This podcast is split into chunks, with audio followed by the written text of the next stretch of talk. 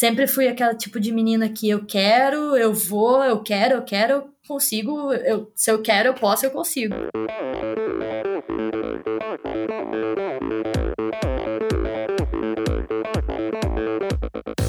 Oi, eu sou a Fernanda Keller. Eu sou João Amoedo. Sou Poliana Kimoto. Aqui é o Murilo Fischer. Aqui quem fala é Ronaldo da Costa. Olá, sou Henrique Avancini. E, e esse é o Endorfina, Endorfina Podcast. Podcast. Endorfina Podcast. Tamo junto, hein?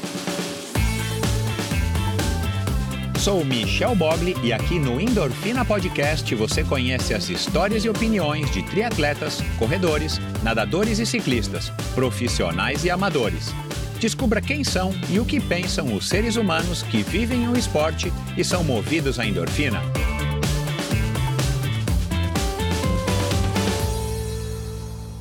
Olá, seja bem-vindo a mais um episódio do Endorfina Podcast. Esse e todos os episódios são editados pela produtora Pulsante. Siga arroba produtora Pulsante no Instagram. Bom, começando agora o terceiro episódio de 2022, eu estava dando uma olhada aqui agora desde o do episódio com a Susana é, Schnarndorf, lá ainda no finalzinho, antes do Natal de. Quer dizer, na semana anterior à semana do Natal de 2021, eu já tive a Susana, uma para, para nadadora, paralímpica, que foi uma triatleta super é, premiada e super campeã nos anos 90. Depois eu tive a Marcela Lima, mountain biker novinha, de 21 anos, depois terminamos o ano com a Carla de Pierro. Aí começamos o ano com a Jéssica para triatleta. É, na semana passada foi o episódio com a Rosana Fortes, que é a toda poderosa, eu brinquei, do Strava no Brasil. E agora mais um episódio com uma mulher, uma mulher fantástica, de uma modalidade que eu adoro. Quem acompanha o Endorfina sabe disso. Nos episódios com o Márcio Santoro, mais recentemente, né, que é o, o CEO da Agência África. No episódio com Eduardo Capivara, que é o, o criador do canal Pedaleria, o segundo maior canal de ciclismo no YouTube no mundo. É um brasileiro, um cara que fez bike trial, que fez BMX, mas que se especializou em bike trial. E o Pedaleria é um canal muito legal no YouTube. É... Enfim, voltando aqui o parênteses, me embaralhei. Quem, quem me conhece sabe que eu curti muito o BMX. Eu comecei no BMX é, bem quando a Caloi estava lançando a, as Caloi Cross na época. Aí a Monarch lançou também a BMX deles, que era uma bicicleta que tinha um tanque. E a gente tinha que fingir que colocava Coca-Cola no tanque, que era, acho que, a propaganda da, da, da Monarch na época. E tudo isso graças, para mim, né, graças ao ET, ao filme ET, é, que tem um começo aí com uma cena muito radical. Para a época, quando você é garoto, é uma cena super radical de, de, de é, bikers fazendo BMX, fugindo aí dos, da, da, polícia e tudo mais. E, e aí eu trouxe agora a Priscila, Priscila Estevô, que estava no meu radar já faz algum tempo, foi para Tóquio. É uma, é uma piloto brasileira de BMX, é, também mega campeã e tal, e uma mulher super legal. Ela. E aí a gente falou aí de diversos assuntos sobre a família, a relação dela com o irmão, a referência que ela tinha no irmão. O irmão foi também um piloto, que também foi da seleção brasileira e acabou se tornando um treinador dela. Ela vive do, do BMX no Brasil. A gente falou de preconceito, a gente falou do número dela, que é o número 93. Eu, eu matei muitas curiosidades, tá, pessoal, nesse episódio. Normalmente eu gosto de matar algumas curiosidades, mas nesse eu acho, eu acho que eu talvez exagerei um pouco, justamente porque eu não entendo quase nada de BMX, de bicicross. A gente falou de preconceito, né? Já, já disse, a gente falou da, é, é, é, um assunto que é polêmico, mas eu quis ouvir a opinião dela porque num outro podcast eu achei super legal a saída dela com relação a um eventual apelido que dão a ela de Barbie do BMX, porque ela é loira com os cabelos lisos e compridos e tal. Ah, então eu fiz essa pergunta para ela. A gente falou do legado, né, que ela está tentando, que ela está construindo, né, e com certeza vai deixar. Falamos de maturidade. Aliás, ela é super madura, uma mulher aí super, é, enfim, é, vivida já no esporte. E no final, vocês vão ouvir a opinião dela sobre o BMX no Brasil, né? Eu não tenho nenhuma opinião para dar, eu imagino somente, mas eu perguntei para ela e vocês vão ouvir então ao final da nossa conversa qual é a opinião da Priscila Estevô, é, que é o nosso maior expoente hoje no, no BMX e teve agora em Tóquio, teve no Rio. Uma mulher fantástica e eu adorei conversar, trazer um, uma modalidade diferente. né? É o ciclismo, mas é um ciclismo diferente. Nós falamos de treino e, cara, falamos de muita coisa, pessoal. Não vou me estender mais aqui do que eu já me estendi. Muito obrigado pela sua audiência. Se você é novo aqui, tá cheio de episódio legal com várias pessoas incríveis de várias modalidades esportivas. É, sintonize nesse mesmo canal que você está ouvindo aqui, o Endorfina, você vai ouvir todos os outros episódios e no meu site endorfinabr.com, lá você consegue é, chegar no meu canal no YouTube, o Endorfina TV, lá você chega no Instagram, o Endorfina BR, no Instagram, meu perfil onde você pode se comunicar comigo, sugerir, criticar, comentar, compartilhar principalmente.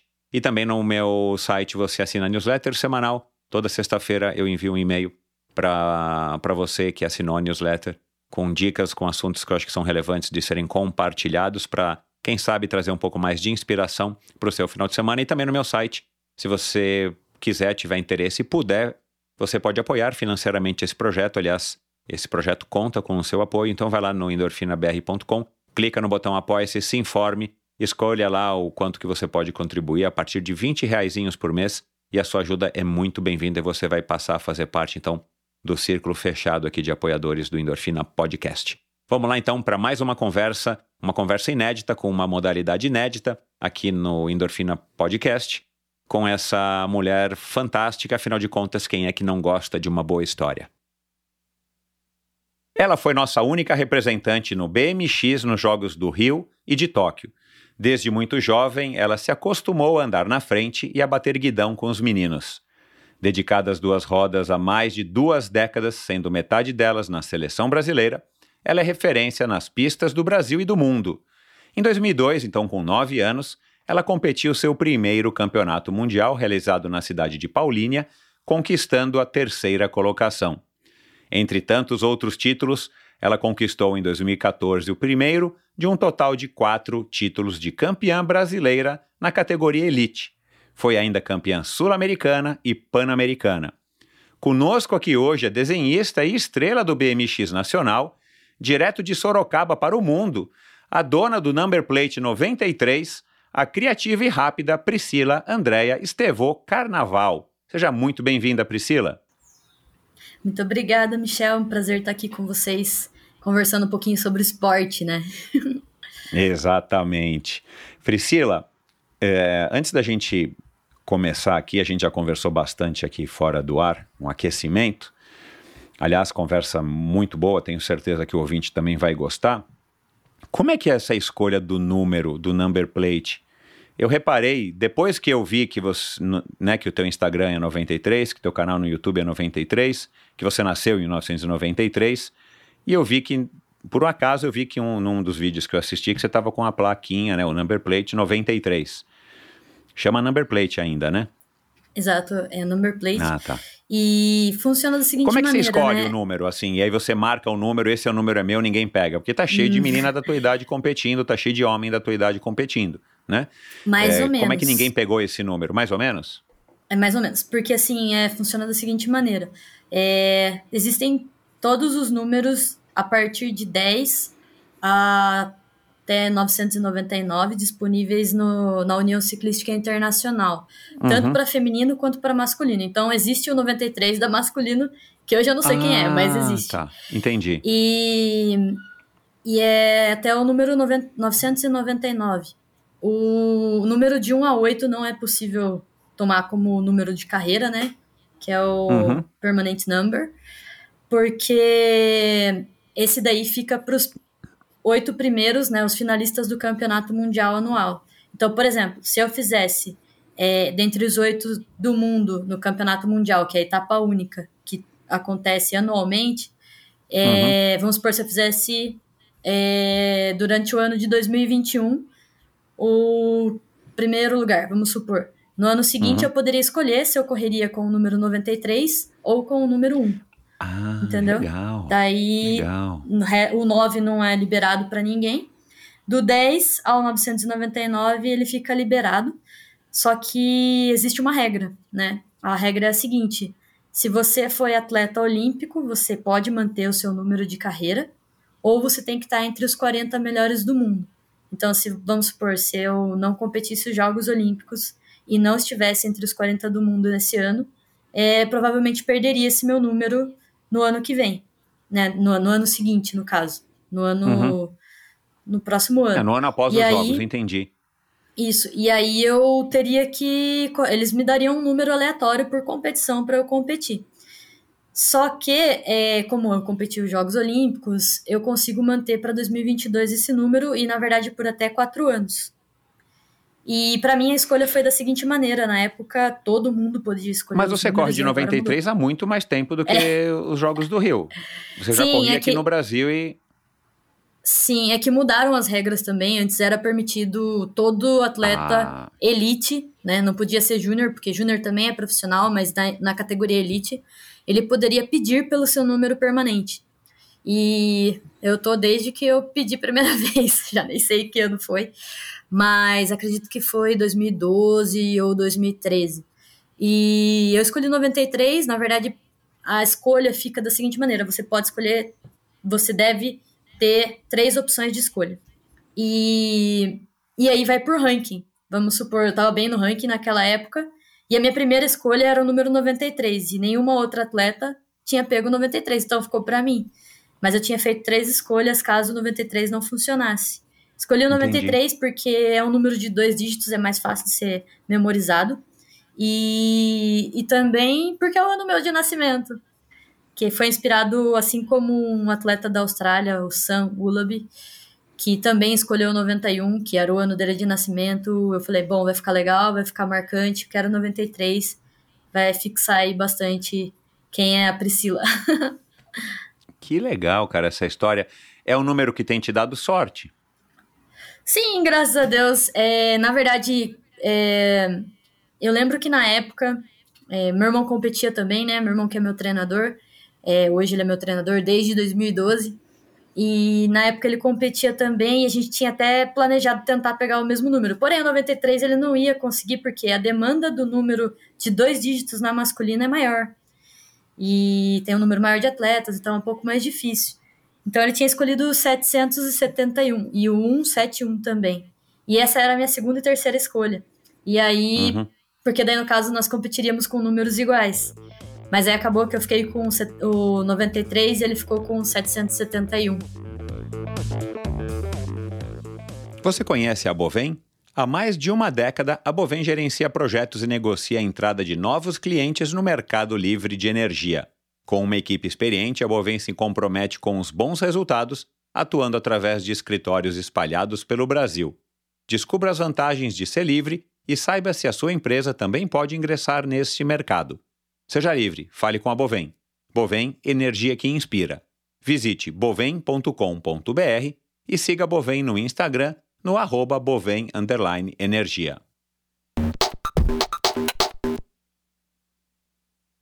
Gostei de entender um pouquinho mais com essa questão do número. E já que agora você falou, agora, né, antes do, do intervalo aqui, você falou do, do, do Douglas, teu irmão, que eu já te falei, né? Eu achei que fosse teu, teu namorado, né, pelo Instagram. Qual é a parte ruim de teu irmão como treinador? Bom, é, nós somos tipo unha e carne, né? A vida inteira nós crescemos juntos. Eu tô no BMX foi por influência dele. É, quando eu era mais nova, tudo que ele fazia eu imitava em tudo. Eu era tipo, tipo de irmã impertinente, que até cor de mochila eu queria imitar. Então, assim, vamos supor, ele ia na primeira série pra escola e ele comprava uma mochila de dragão. Ele falava, pô, mãe, mas a Priscila quer comprar mochila de dragão. Nem é de menina, ela quer comprar. Eu queria igual. Eu queria igual a ele. E aí, tava lá eu na escola com a mesma cor de mochila, igualzinho. Ele odiava porque ele era mais velho. E, e nós seguimos juntos, né? Inclusive, depois de um tempo, agora mais velhos, né? Quando ele foi. Ele tem a bike dele também, mas quando ele foi comprar uma nova, ele falou assim: vamos pegar da mesma cor. Ah, Aí eu falei assim: ah, não, por isso que quer pegar da mesma cor. Daí ele falou assim: falei, agora você quer pegar da mesma cor que eu. Aí. Mas tem alguma coisa enfim. ruim nisso, o fato de vocês Não. serem irmãos e terem esse Então. nível de intimidade? Ou só tem coisa boa? Ah, assim, nós moramos juntos, né? Então, assim, Uhum. aqui em casa toda hora é hora. Então, assim, se ele decidir mudar o treino, eu tô em casa, mudou a rota. Se der alguma coisa errado no, no, no treino, se a gente discutir, eu não vou pra minha casa e vou sei lá, esquecer, deixar isso pra lá por um minuto, esfriar a cabeça. Não, ele tá ali do lado, entendeu? Então, é tipo então. dessa forma. E aí, é, mas ao mesmo tempo, aí toda vez que a gente briga, não dura um dia, porque eu sou o tipo de pessoa que, que eu não guardo rancor, não é possível. Porque é, eu lembro que quando eu era pequena, eu brigava com meu irmão, eu tinha que anotar, porque eu esquecia. Eu esquecia, Ah, falava, o vou anotar porque eu briga." vou falar pra minha mãe. é, então aí até hoje, assim, eu deixo pra lá, eu não guardo rancor, e aí nós nos damos muito bem, porque também é meu irmão, então ele sabe todas as dificuldades e os pontos fracos, os pontos fortes. Mas é irmão, né? É difícil não brigar. Todo irmão briga de vez em quando. E eu não tenho só ele de irmão, eu tenho uma irmã mais nova também, ela tem 19 anos. Vai fazer 20 breve aqui, Uhum. né? E ela ela não pratica BMX e, né, ao mesmo tempo eu tentei colocá-la também na modalidade. E mas nós somos todos muito unidos, nós moramos com a minha mãe. É, eu, meu irmão, minha irmã mais nova e minha mãe. No geral, assim, eu acho que é bom porque ele me conhece muito bem, né? E eu acho que a única dificuldade é, é essa mesmo, que parece que quando é irmão, aí que pega mais pesado ainda, né? Aí que fica mais difícil ainda, ainda que é mais rigoroso. É, então, é uma dinâmica, não sei se já passou alguém aqui no Endorfina Não tem dó que... nem piedade, não. Nossa, se Não. precisar ser grosso, estúpido, vai ser, entendeu? Então, essa parte é difícil. Porque já passou gente aqui que é casada com o treinador ou casado, né, com a treinadora. Então, Mas vezes é uma relação, é uma relação que na verdade é uma relação que foi construída, né? Você e teu irmão, vocês não escolheram, vocês nasceram dos mesmos pais. E, e vocês não têm, né? Porque o casal, a verdade é isso, né? Você só se encontrou alguém na, na rua, você achou que se dava bem com essa pessoa e você casou e teve um filho. Você não é sangue do sangue. Agora, irmão ou irmã, não tem como quebrar o vínculo. é, assim. Aí você pensa. É, é uma dinâmica der- interessante isso. É, se dá, vamos supor, sei lá, alguma coisa errada, assim, sei lá, se a gente briga, ainda é capaz de envolver minha mãe no meio. Que daí liga pra minha mãe, olha, tá falando Nossa isso. Senhora. Aí eu tenho que resolver, ô mãe, mas poxa vida, Agora me diz uma coisa. é tua mão bronca em dobro. Olha lá. O ambiente aí na tua casa é, é, é, é completa, assim, tipo, se eu for fazer uma visita aí, passar uma tarde aí, é tudo BMX? Ou a família é uma família normal e que por acaso tem um filho e uma filha, né? Dois membros da família que trabalham, que vivem do BMX? Olha, na dinâmica da família tá tudo meio que interligado e meio que basicamente que todo mundo acaba vindo cair num assunto em comum que acaba sendo eu o foco da, da- do assunto da casa. Da conversa. Por incrível que pareça. Entendi. É porque assim, o meu irmão, ele é meu treinador e ele, né, ele treina hoje outro atleta também, que inclusive da seleção agora também, é o Pedro. E, e também é, é treinador do BMX, né? E eu tô envolvida nisso. Então, se ele dá treino pra mim, Uhum. é, ele dá treino para os alunos dele também. É, ao mesmo tempo, a equipe que ele treina em Indaiatuba é a equipe que eu permaneço, entendeu? A, Uhum. a minha, irmã- minha irmã, ela trabalha com a minha mãe. Então, aí também tem um assunto interno entre elas, né, sobre o trabalho delas. Mas, normalmente, tá todo mundo interligado, todo mundo quer saber um da vida do outro em casa, quer saber como tá. São todos... é, são to- todos fazem parte da minha vida de modo geral e eu na vida deles também. Mas assim, se você vier para casa, provavelmente você treine. Aqui a gente gosta muito de treinar. Ah, Então, assim, a- até meu irmão que não compete, ele, ele gosta de treinar. E, por exemplo, eu agora é, tirei duas semanas, né? Tirei duas semanas de descanso antes de começar a pré-temporada, por causa do ano ter sido bastante pesado. E, e eu não consegui ficar essa, essa fase, essa parte das minhas férias sem treinar, sem fazer uma atividade física. Eu tô indo na musculação, eu tô. Às vezes eu tô andando de bike, eu não consigo ficar sem treinar. Eu acho que faz parte de mim. Eu sou muito ativa. Nós somos muito, muito ativos aqui em casa. E, e é assim, normalmente, por exemplo, eu divido o quarto com a minha irmã e a qualquer hora pode vir meu irmão no meu quarto e querer conversar, e eu ir no quarto dele, e assim por diante. A gente, a casa inteira é interligada. Nós somos muito unidos, assim. Que legal, cara. Deve ser uma dinâmica bem interessante. E, e, e você falou assim, ah, por incrível que pareça, eu sou, né, entre aspas, o centro da das atenções. Mas é porque você é a pessoa mais notória da tua família e o teu irmão vai na esteira, né? Mas o teu irmão te prepara para que você seja a estrela do show, é óbvio, né? Os treinadores nunca são tão conhecidos quanto os atletas, ah. né? Ou em raríssimas ocasiões, no, salvo no futebol. Mas e você convive bem com isso? Eu sei que a tua vida inteira, né? Você está com 27 para 28, né? Você fez 28 em dezembro, isso. não é isso? Bom, eu eu isso. Eu você está com 28 anos. É. Você, com... você começou a pedalar com 7, quer dizer, caramba, meu, é a tua vida né, inteira, pelo menos talvez a vida que você se recorde, né, de ter vivido. É, você gosta de ser o centro das atenções? Você gosta de estar sempre no assunto da mesa de jantar? Uh, eu acho que assim, é, de certa forma, é, eu acho que eles participam e têm um pedaço de cada conquista da, das que eu tenho, porque eu devo muito a eles, né? Tanto a minha irmã, meu irmão, minha mãe, por todos, tudo que eles me apoiam sempre, tudo que eles me ajudam em tudo. É documentação, é, é tudo, é treinamento, é organização, às vezes coisa que eu preciso fazer e não me dá tempo. Minha irmã me ajuda, então eu sou muito grata a eles e eu acho que é, eu acho que talvez eles se sintam dessa maneira também, que que as minhas conquistas são as conquistas deles. Por exemplo, se eu perco uma competição, a minha irmã, ela fica desesperada. Ela quando ela assiste minhas provas, ela fica tão nervosa que ela treme, ela grita, ela chora. Então ela é esse tipo de pessoa, então você vê o quão é, o quão imerso eles estão dentro da minha vida e dentro dos meus objetivos sendo os objetivos deles também, entendeu? É, eu acho que eu tomo isso como uma força e a cada competição que eu faço, eu lembro deles, faço em nome de, de cada uma das pessoas que me ajudaram e me auxiliaram.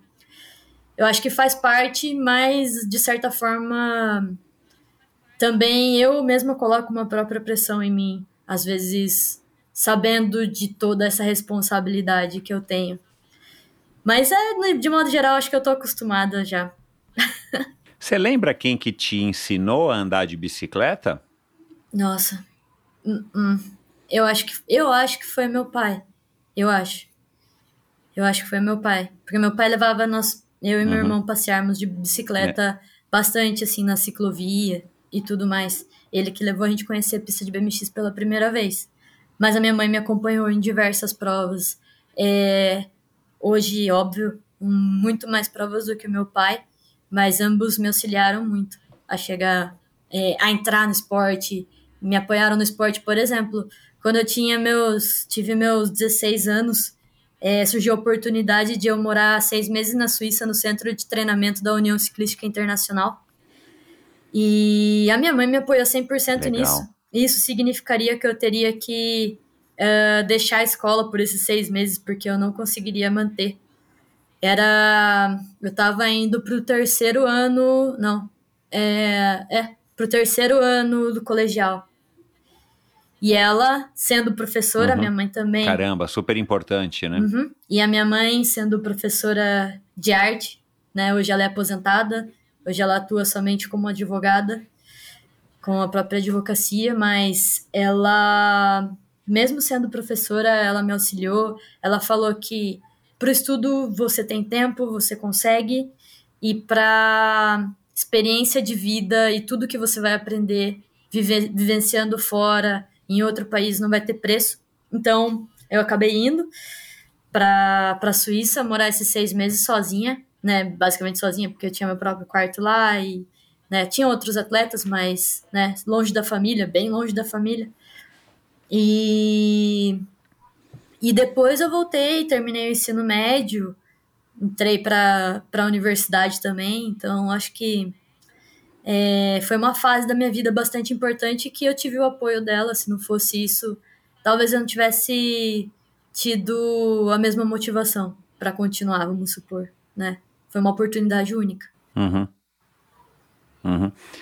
É, da onde que veio a vontade ou a ideia do teu pai de levar você e o teu irmão, ou provavelmente talvez o teu irmão e você foi na cola, né?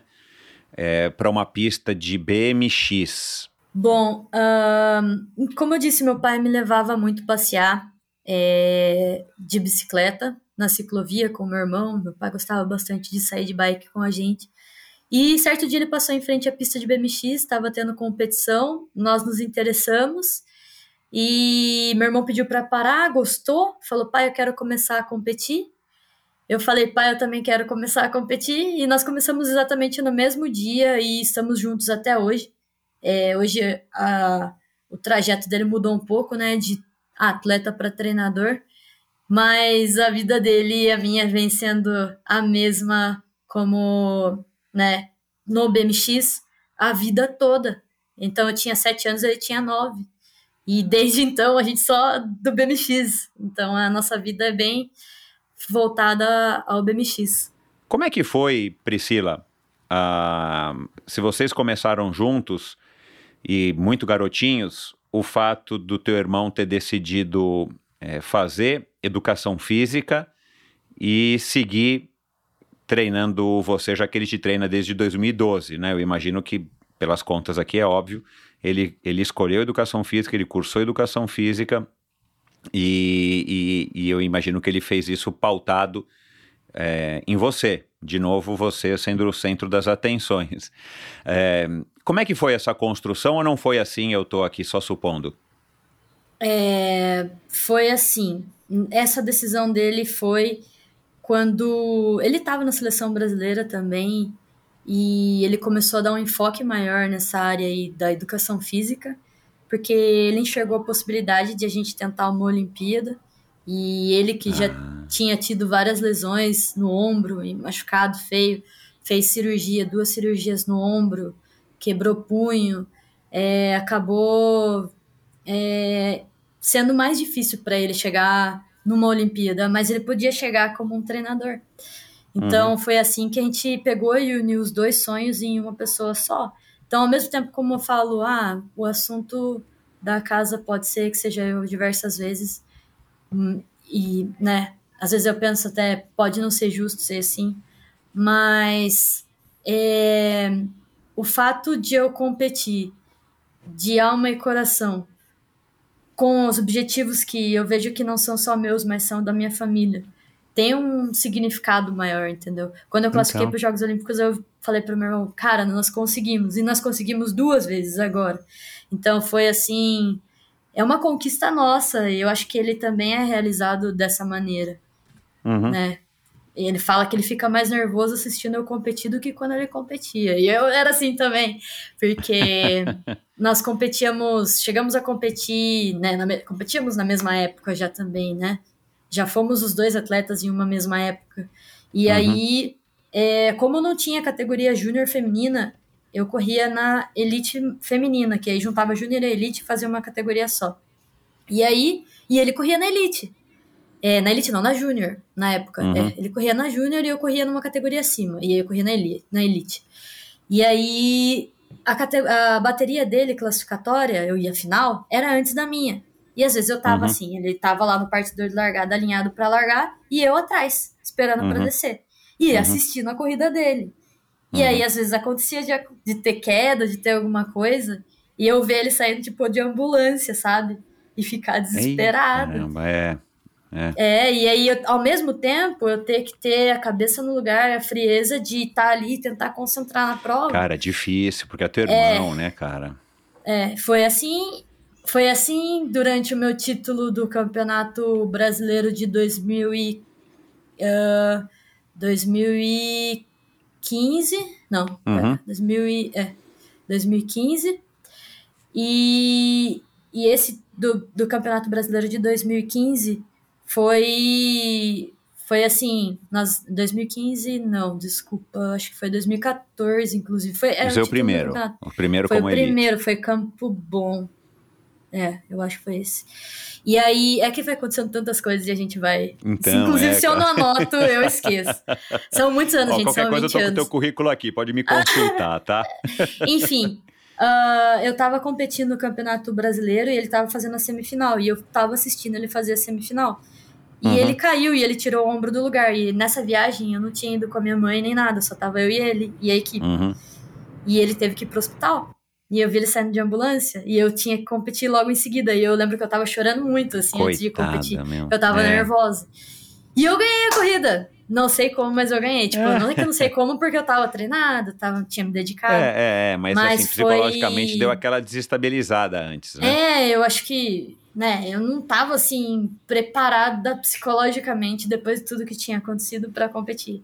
Mas deu Uhum. certo e eu ganhei. E eu lembro que depois ele voltou pra pista, tinham dado acho que morfina pra ele porque ele tava com dor. E eu falava pra ele: "Dô, eu ganhei a corrida". E aí ele falava assim, ele, ele não tava, ele tava meio desligadão, assim, sabe? Ah, é, que legal. Aí eu lembro que a gente tirou uma foto todo mundo junto, entre os amigos lá. E eu mostrei a foto pra ele depois, ele não lembra de ter tirado a foto. Maior complicado, super complicado. Mas É, você teve uma passagem dessa, né? Num dos vídeos que eu assisti, você falou que você teve essa perda da memória recente, né? Ah, sim, foi uma vez sim, foi. É, mas eu era bem mais nova, né? Tava na Suíça, foi a primeira vez que eu tinha descido a- o partidor de Supercross Hum. e eu assistia meus ídolos competirem e eu olhava, eu achava que aquilo era muito difícil e eu acabei botando esforço demais e não era tão difícil assim. Você, vo- você voou muito alto e e foi na aterrissagem que você, sei lá, perdeu o Eu controle? passei reto a rampa. eu falei, nossa, a rampa é grande. É, é muito grande, eu tenho que puxar. Daí eu peguei, puxei Nossa, e meu. passou demais do ponto. E aí depois disso eu cheguei a pensar que o esporte não era pra mim, que não ia dar pra eu chegar onde eu cheguei até hoje. Eu fiquei, nossa, não é possível.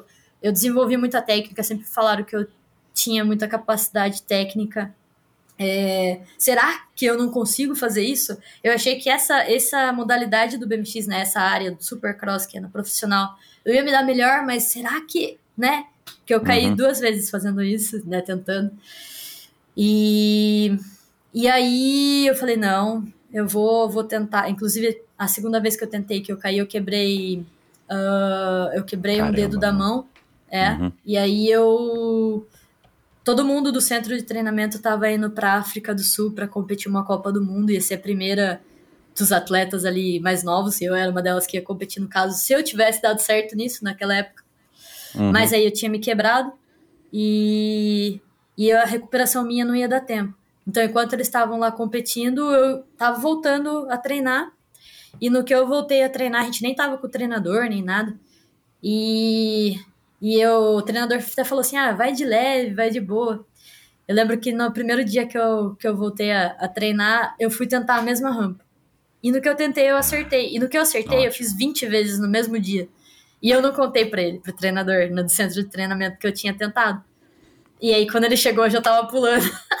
aí eu falei assim, ah... Ele, nossa, mas você não me falou nada. Eu falei, não, mas eu já aprendi a pular, já tentei, já consegui.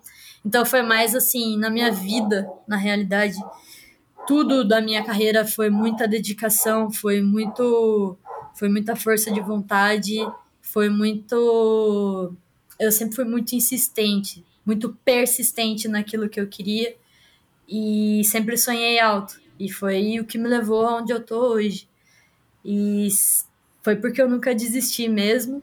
É, inclusive, quando, quando eu era mais nova, né? Sempre tive, assim, um pouquinho do déficit de, de atenção, assim. Então, tinha mais dificuldade para aprender coisas novas do início da minha carreira. Mas sempre fui aquela tipo de menina que eu quero, eu vou, eu quero, eu quero, consigo, eu, se eu quero, eu posso, eu consigo. E isso para tudo, até com a minha mãe, assim, por exemplo, quando eu cismava que eu queria alguma coisa, eu não parava de infernizar a vida dela até que ela me desse. Por exemplo, eu sempre fui esse tipo de, de mulher e foi o que me, me trouxe a dois Jogos Olímpicos. Bom, eu ia deixar para abordar esse assunto um pouco mais para frente, mas já que você falou disso, você, você falou, você agora deu um depoimento muito legal e, e o ouvinte do Endorfina sabe, eu tenho duas filhas, eu, eu torço para o time das mulheres. mas a gente percebe que pela estrutura da sociedade ainda, e, e muitas, muitas ouvintes sabem disso, as moças, mulheres, moças, meninas, mulheres, senhoras, jovens, senhoras e, que estão nos ouvindo sabem que não é fácil, né? E no esporte não é fácil ser mulher numa sociedade como a gente vive hoje no mundo, no Brasil, vamos falar de Brasil, mas é, no Brasil, né? Com o Brasil é um país ainda considerado machista. A gente tem muito preconceito, né? Contra as mulheres. É, É. todo tipo de violência contra as mulheres e, cara, a gente não precisa se estender aqui, né, né, né, nesses- nessa parte ruim do nosso, do nosso Brasil, da nossa cultura. Mas você falou uma coisa que me chamou aqui a atenção, que você sempre foi insistente, persistente, que foi isso que fez com que você, né, é, provavelmente até mais do que o teu irmão, né, o teu irmão que é homem, não teve isso como você teve, sendo que vocês tiveram a mesma educação, é, e o teu irmão não conseguiu levar adiante uma carreira profissional no, no BMX e você perseverou e insistiu e conseguiu. É, quem que são as pessoas que foram, que você já olha para trás hoje, no alto dos teus 28 anos recém-completados, que você olha para trás e que foram referência para você? E como que você não perdeu isso? Porque isso é uma, eu, isso é uma preocupação que eu tenho como pai, com a, com a minha atual esposa, que eu vejo que muitos pais têm, muitas mães têm, de que as meninas, aí eu estou dizendo meninas garotinhas, não percam isso, que assim, eu tenho uma filha de 5 anos e para ela todo mundo é igual. Ela já começa com um pouquinho disso que já vem da escola que eu acho ruim de menino e menina, de que menina usa rosa e que menino tem que Ah, usar é. azul. Embora ela use azul, ela não é muito fã de rosa. E eu tento aqui quebrar isso com a minha filha mais velha, eu tentei quebrar isso para que não fique esse estereótipo que hoje em dia mais do que nunca a gente sabe, né? Que se você quiser sair de cabelo azul, como você disse que já pintou, não significa que você é, é homem ou é menos mulher. E da mesma maneira que um homem que usar uma camiseta rosa não tem problema nenhum, ele é menos homem ou se isso vai definir ou que isso vai definir ele como sendo um homossexual ou não. Mas a gente percebe que ainda existe muito esse pré-conceito na sociedade, mesmo que a gente não queira a gente vive nessa sociedade e às vezes acaba até escapando, infelizmente. Mas é, voltando ao assunto da minha curiosidade, como é que você não perdeu isso? Como é que você, garotinha na época, quando você começou a fazer BMX, você não foi repelida do esporte, repelida dessa tua vontade de querer insistir, ser chata, no, no sentido bom, né? De insistente, de querer o que você quer. E que para quem faz esporte, cara, isso é fundamental. Sim, Se você fosse sim. uma mulher fraca, uma mulher mais ahn, talvez acomodada, em algum momento você teria. O esporte teria te expelido, porque a competição é assim. né? É, a competição com é assim, só tem uma que ganha, só tem um que ganha. Né? Como é que foi isso para você? Bom, ah, eu acho que, como eu disse desde o início, foi grande influência do, do meu irmão. Eu acho que a partir disso, porque os meus amigos eram os amigos do meu irmão, né? Lógico, tinha meus amigos, minhas amigas também, né? Mas eu era uma menina que cresci muito moleca, né?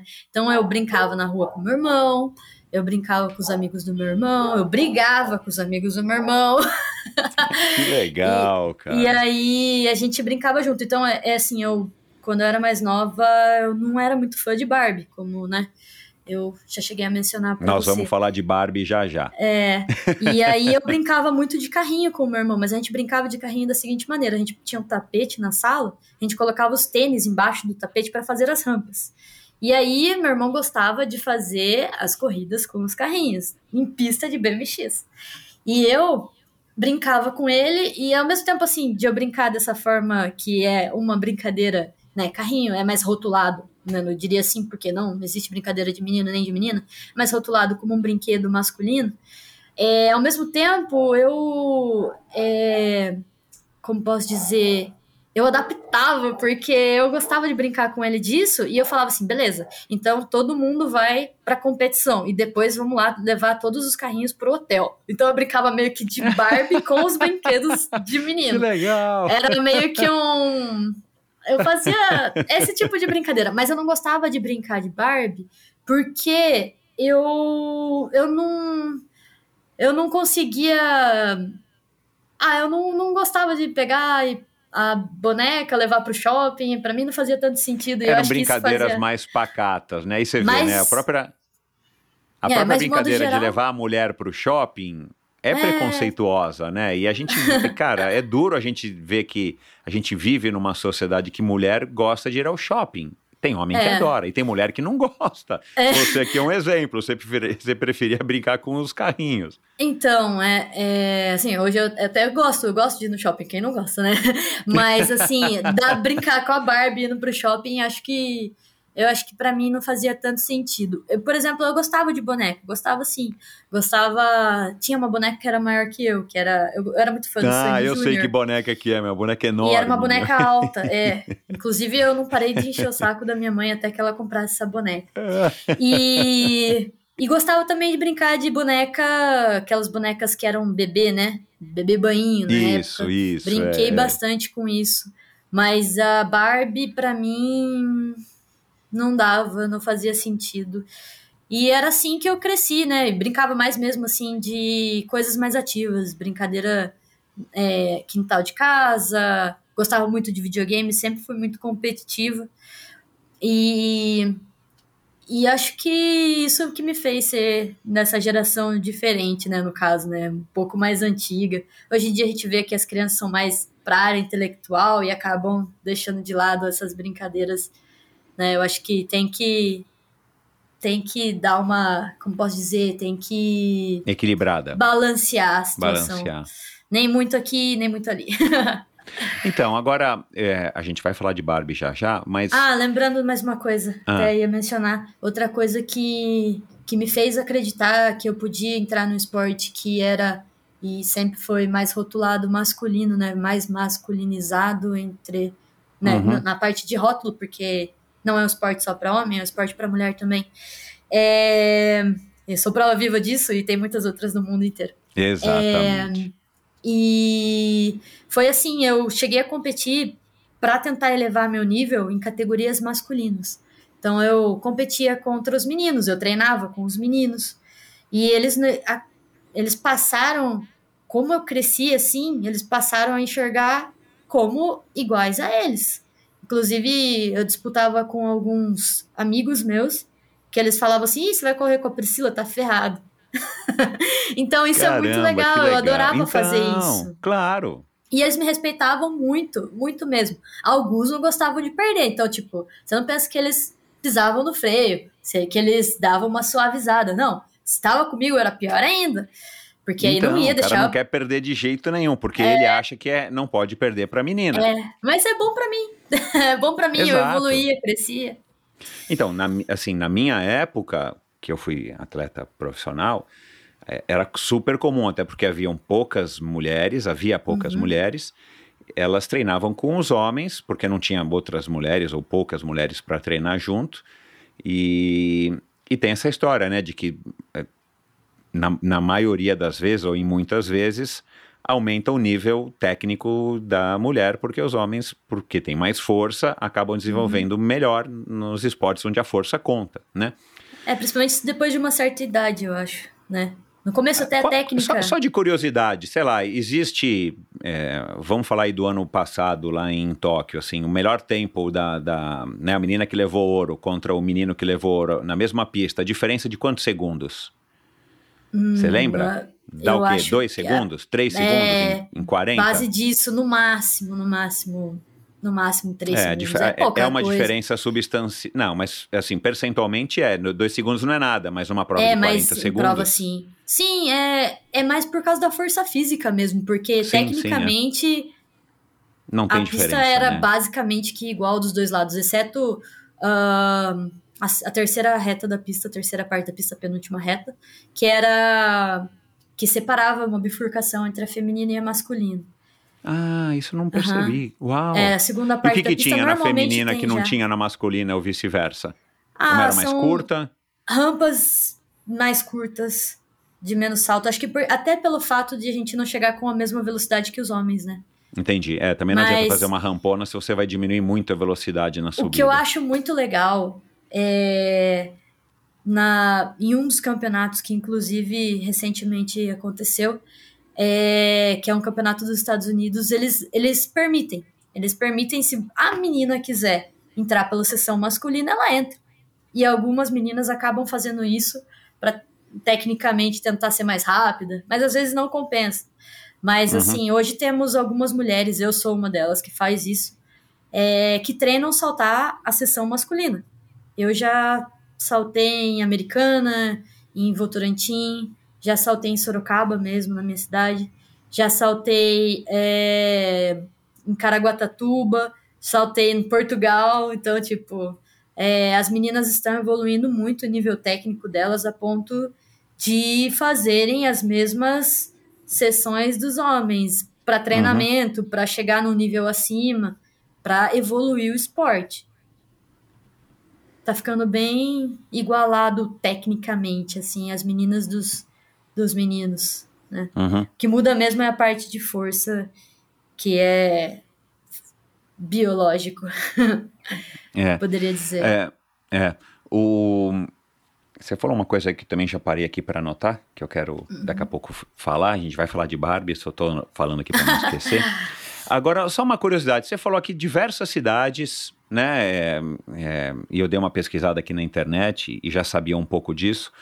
O BMX, pelo menos hoje em dia, quando eu comecei a fazer BMX, acho que foi quando o BMX chegou no Brasil, você não era, né? Provavelmente teus pais não eram nem casados. Foi logo depois que saiu o filme do ET, Ah, sim. que Foi tem aquela cena inicial, que aliás são uns, uns BMXers, uns BMXers famosos na época que fizeram aquela cena, claro que não foram os artistas. Uhum. E acho que a Caloi lançou logo no, no Natal a, a- as Caloi Cross. Que, aliás, né, no ano passado relançaram a, a Caloi Extra Light, né, a edição Ah. especial. Quero que você comente um pouco sobre a bicicleta retrô, que na nossa época era o que era né, o supra-sumo aqui no Brasil. E quem conseguia trazer uma red line lá de fora, meu, era o cara que Nossa. ganhava as provas, né?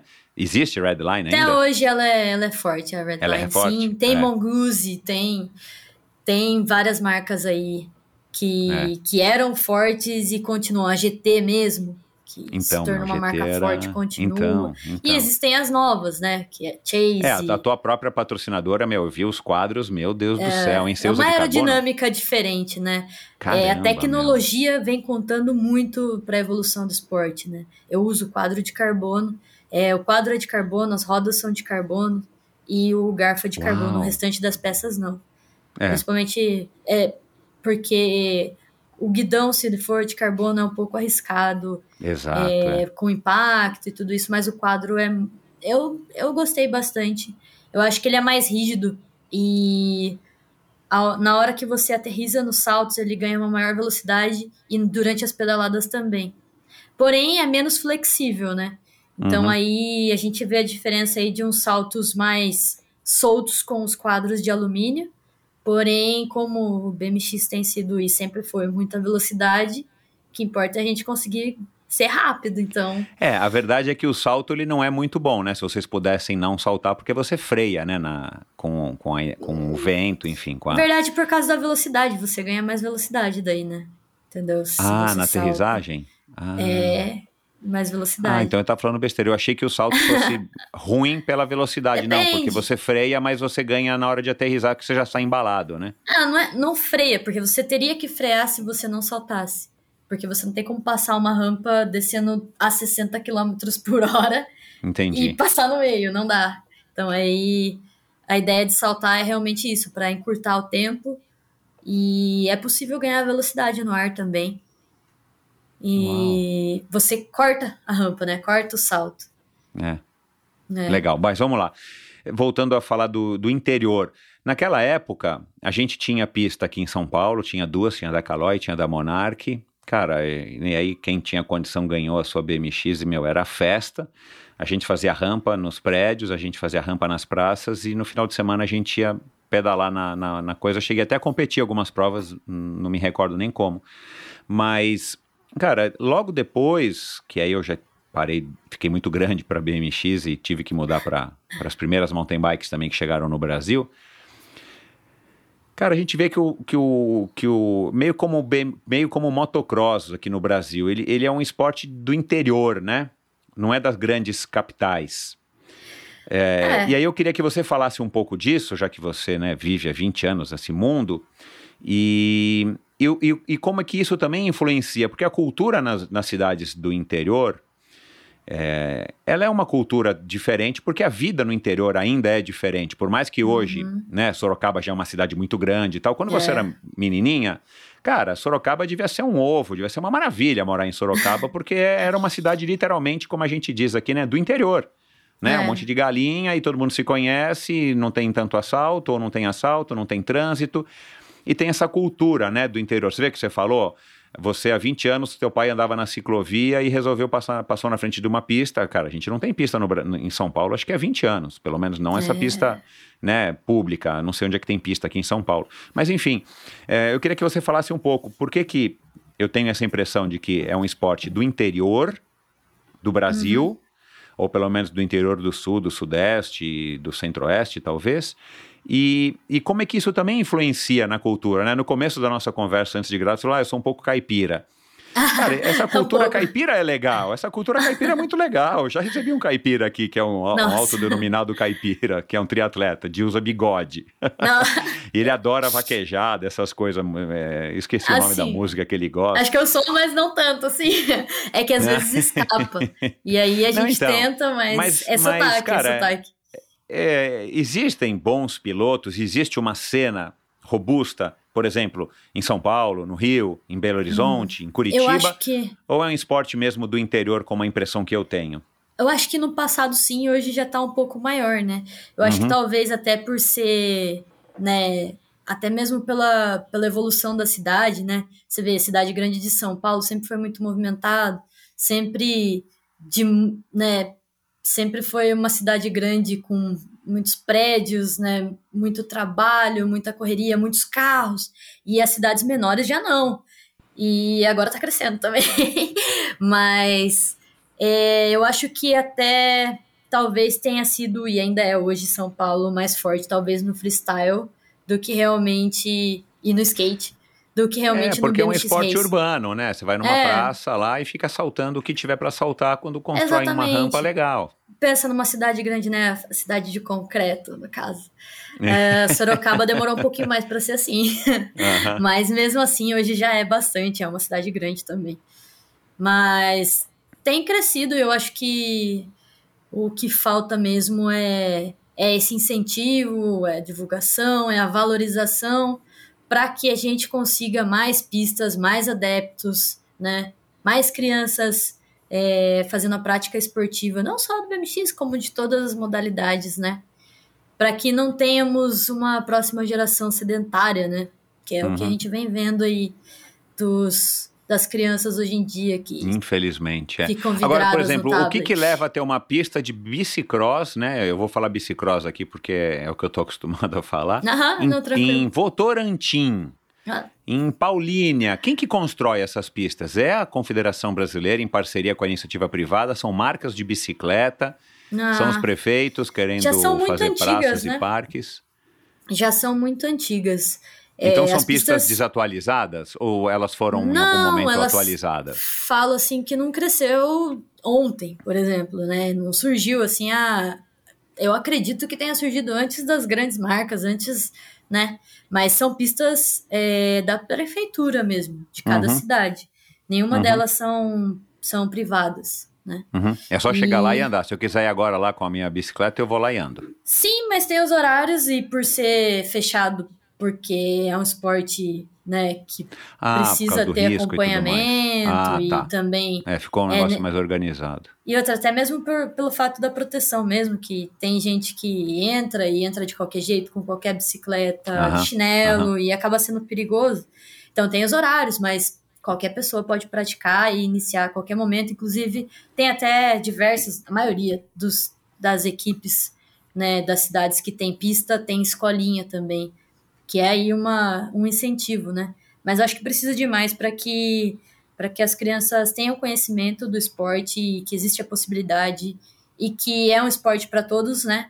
Como eu disse, não só para os meninos como para as meninas, esse é o meu papel no esporte, tentar fomentar aí a, a categoria feminino, incentivar, influenciar as meninas à prática de esporte se elas quiserem, né? Eu acho que Claro. assim, que a mulher pode com- ir fomentar essa, esse fato de que você pode atingir qualquer objetivo, contanto que você se esforce, se dedique, que a mulher pode fazer o que ela quiser. Ela Uhum. pode realizar o que ela quiser. Na verdade, tanto a mulher quanto o homem, qualquer um, né? Eu Exato, acho que é. é, se você sonhar, se dedicar, você chega a lugares que você jamais imaginou. Eu, eu, eu acredito nisso e esse é essa é a minha crença para tentar o próximo ciclo olímpico, por exemplo. É, eu acho que se eu não cheguei ainda numa medalha foi porque eu ainda não tive a oportunidade de, de treinar em ótimas estruturas como as minhas adversárias. A, a dificuldade que nós temos aqui no Brasil é muito maior. É, eu acho que a capacidade e a garra que o brasileiro tem não tem igual. Tanto é que você vê cada conquista que um brasileiro tem é, é muito emocionante, né? Você vê e sente junto com ele a conquista, sente É, é, sente a vibração dele por estar conseguindo chegar onde chegou. Então, é, eu acho que precisa sim de mais incentivo nisso. Eu, inclusive, tento motivar e incentivar até, que nem eu disse, esse lado feminino e das crianças no esporte. Às vezes eu, sempre que eu tenho oportunidade, eu vou em escolas para tentar fazer uma palestra, conversar, mostrar um pouco do esporte e as oportunidades que possam vir através dele. Então, eu acho que falta mais mesmo, talvez, das próprias cidades, dos estados, das empresas, da mídia, né? é, falta tudo, cara, infelizmente. Não, é, é assim, isso. É uma visão talvez um pouco radical, mas assim, falta. Tá melhorando, eu, eu acho, né, que o esporte como um geral, que nós não vou falar do BMX porque eu não, não entendo, mas o, o esporte em si está melhorando, com algumas raras exceções, por exemplo, como o ciclismo de estrada, que Ah. decresceu, como o ciclismo de pista, que praticamente acabou, que é, é bizarro. Né, no ano passado, aí no finalzinho de 2021, tivemos o Campeonato Brasileiro de Pista. Você vê depoimento da Polegatti e tal, falando que, olha, faz três dias só que a gente está treinando juntos aqui na pista e a gente conseguiu ganhar. Assim, ganha, né, três dias treinando, cara, né? É. E ela não é uma ciclista de pista, ela tá indo pra pista porque tem oportunidade. Se tivesse uma mega campeã de pista, talvez ela não estaria indo na pista, não desmerecendo a Polegatti, por exemplo, né? Uhum. Mas, eh, voltando à história do interior, que ainda não matei minha curiosidade. Agora, não é um paradoxo, porque. eh, e aí eu posso falar com um pouquinho de propriedade. Eu morei 10 anos em Fortaleza, que Aham. não é interior, porque é a capital do Ceará, mas é uma cidade muito afastada dos grandes centros que a gente fala, né? Que é o eixo Rio-São Paulo. Uhum. E, e a gente percebe que numa cidade pequena, na época Fortaleza tinha aí 3 milhões, 3 milhões e meio de habitantes, que assim, tem algumas coisas no ponto de vista do preconceito, do ponto de vista preconceito eh, contra as mulheres, na- nesse, nesse machismo incrustado na, na sociedade e tal, e, e, e algumas coisas que são de cidades menores, que as coisas eh, são um pouco mais lentas. Isso não é nenhum problema, não é nenhuma novidade, é um fato. Eu imagino que deva ser assim também em Sorocaba, que eu acho que eu não conheço Sorocaba, ou em Araraquara, ou em Ribeirão Preto, que é uma cidade grande. As coisas talvez não caminhem no mesmo ritmo que nas cidades grandes por razões óbvias, né? É, não é um paradoxo ter é, uma mulher como você, que é do interior, que está num contexto cultural que talvez, talvez, tá, haja mais preconceito contra as mulheres, você ter tido todo esse destaque, ter destaque, eu imagino que as suas competidoras, a grande maioria, seja de, seja de cidades do interior também. Você está entendendo o que eu estou querendo dizer? É, né? aham. Como é que você, numa cidade do interior, é, e vamos dizer aí de. Não vamos falar agora, porque com certeza Sorocaba também evoluiu muito, cresceu muito, mas vamos falar de 10 anos Uhum. né? É, você em 2010, que você, tudo bem, ainda era novinha e tal, mas assim, mãe, pai, eu quero ser piloto de BMX, eu vou andar de bicicleta e vou ganhar minha vida com isso. Cara, deve ter dado na manchete do jornal, tipo, olha, tem uma sorocabana que acha que vai viver da bicicleta. Não, né? nunca pensei isso. Nunca pensei Então, você não, isso que é legal. Por isso que eu tô achando bacana, assim, ter Ah, essa, essa visão eu tua. Como é, que, como é que você também enfrentou isso? Porque talvez em São Paulo seja um pouco menos complicado. Não vou dizer que seja mais fácil, mas é menos complicado. uma cidade mais moderna, mais cosmopolita, sei lá. E de repente você chega numa cidade do interior, cara, se você for hoje, 2022, pro interiorzinho do Ceará, ou pro interiorzão do Piauí, ou pro interior de Pernambuco, cara, você vai enfrentar preconceito. Eu já gravei aqui com uma moça que é de Takataru, Pernambuco, que se tornou uma médica, advogada, perdão, e uma super triatleta amadora, ela falou de preconceito aqui. Ela do interior, do interior, do interior de Pernambuco, né? É, eu imagino para você também e para as outras mulheres que são de cidades do interior e que estão no BMX e que estão tendo sucesso. Ah, é, eu acho que é, eu acho que provém da, da própria do próprio do, da própria cidade, né, do governo da própria cidade, é, em valorizar as atividades físicas, a primeiro de tudo, porque se não tivesse a ciclovia, se não tivesse a pista ali, talvez eu não teria nem conhecido, né? Mas eu digo a sociedade, não vou falar do governo, mas digo assim, a tua família, os teus amigos, hum. os professores da escola, sabe, o avô, a avó, ainda que são mais antigos ainda. Que, eu acho que no começo foi assim porque é, tratava como brincadeira, não sabia que, que, né, eu, minha mãe nunca, minha mãe, minha família nunca colocou isso como um profissionalismo, isso foi surgindo e foi acontecendo. É, nunca fui cobrada de nada no esporte, assim, é, quando eu era criança, nem nada disso. Nunca fui, por exemplo, ah, você vai treinar como um jogador de futebol. Ah, vou treinar para ser um jogador de futebol número um do mundo, Neymar, por exemplo. Não. É, comecei na brincadeira, porque eu gostava e, pela minha mãe, pela minha família, ia me manter até quando eu quisesse até enquanto eu gostasse, eu ia continuar no esporte. Senão, Mas eles achavam que ia coisa. acabar logo, porque ia ser uma brincadeira. Eu acho que de início sim, mas aí nós fomos fazendo, né? Inclusive minha mãe, no começo, quando eu tinha dois anos de idade, ela tentou pôr eu no balé, mas eu sempre fui uma menina muito agitada, então eu fiquei dois dias no balé só. eu vi você e pedi para minha mãe tirar. E depois disso, comecei no BMX e gostei. E era, e era engraçado que eu ia na escola e levava o troféu na escola. As minhas amigas, que eu tenho amigas desde essa época, desde a primeira série, que são amigas minhas até hoje. E, e elas falam assim, viu, você lembra quando você levava o troféu na escola? Eu falo, meu Deus do céu, que maleta, levava o troféu na escola. Só que acho que eu levava, nossa, olha o que eu ganhei, tipo, feliz da vida. Ah, e não realmente para me mostrar, cara. nem nada disso. Claro, mas é legal demais. E eu lembro que às vezes é, a professora levava a gente na biblioteca para assistir a fita da minha competição, olha, nossa. E então meus amigos entendiam bastante, assim, eu nunca, eu não, quando eu era mais nova, né, até minha oitava série, assim, eu não era uma menina popular nem nada disso. E hoje eu sou, tipo, né, duas vezes olímpica, né, fui para duas Olimpíadas e e as pessoas crescem e, e veem o mundo de outra forma e cada um faz outra, uma coisa diferente e ninguém imaginava, mas com o passar dos anos e eu continuava na modalidade, é, o pessoal já me conhecia como Priscila, atleta de BMX. Eu sabia que eu uhum. competia, uhum. às vezes chegava na escola com queijo ralado.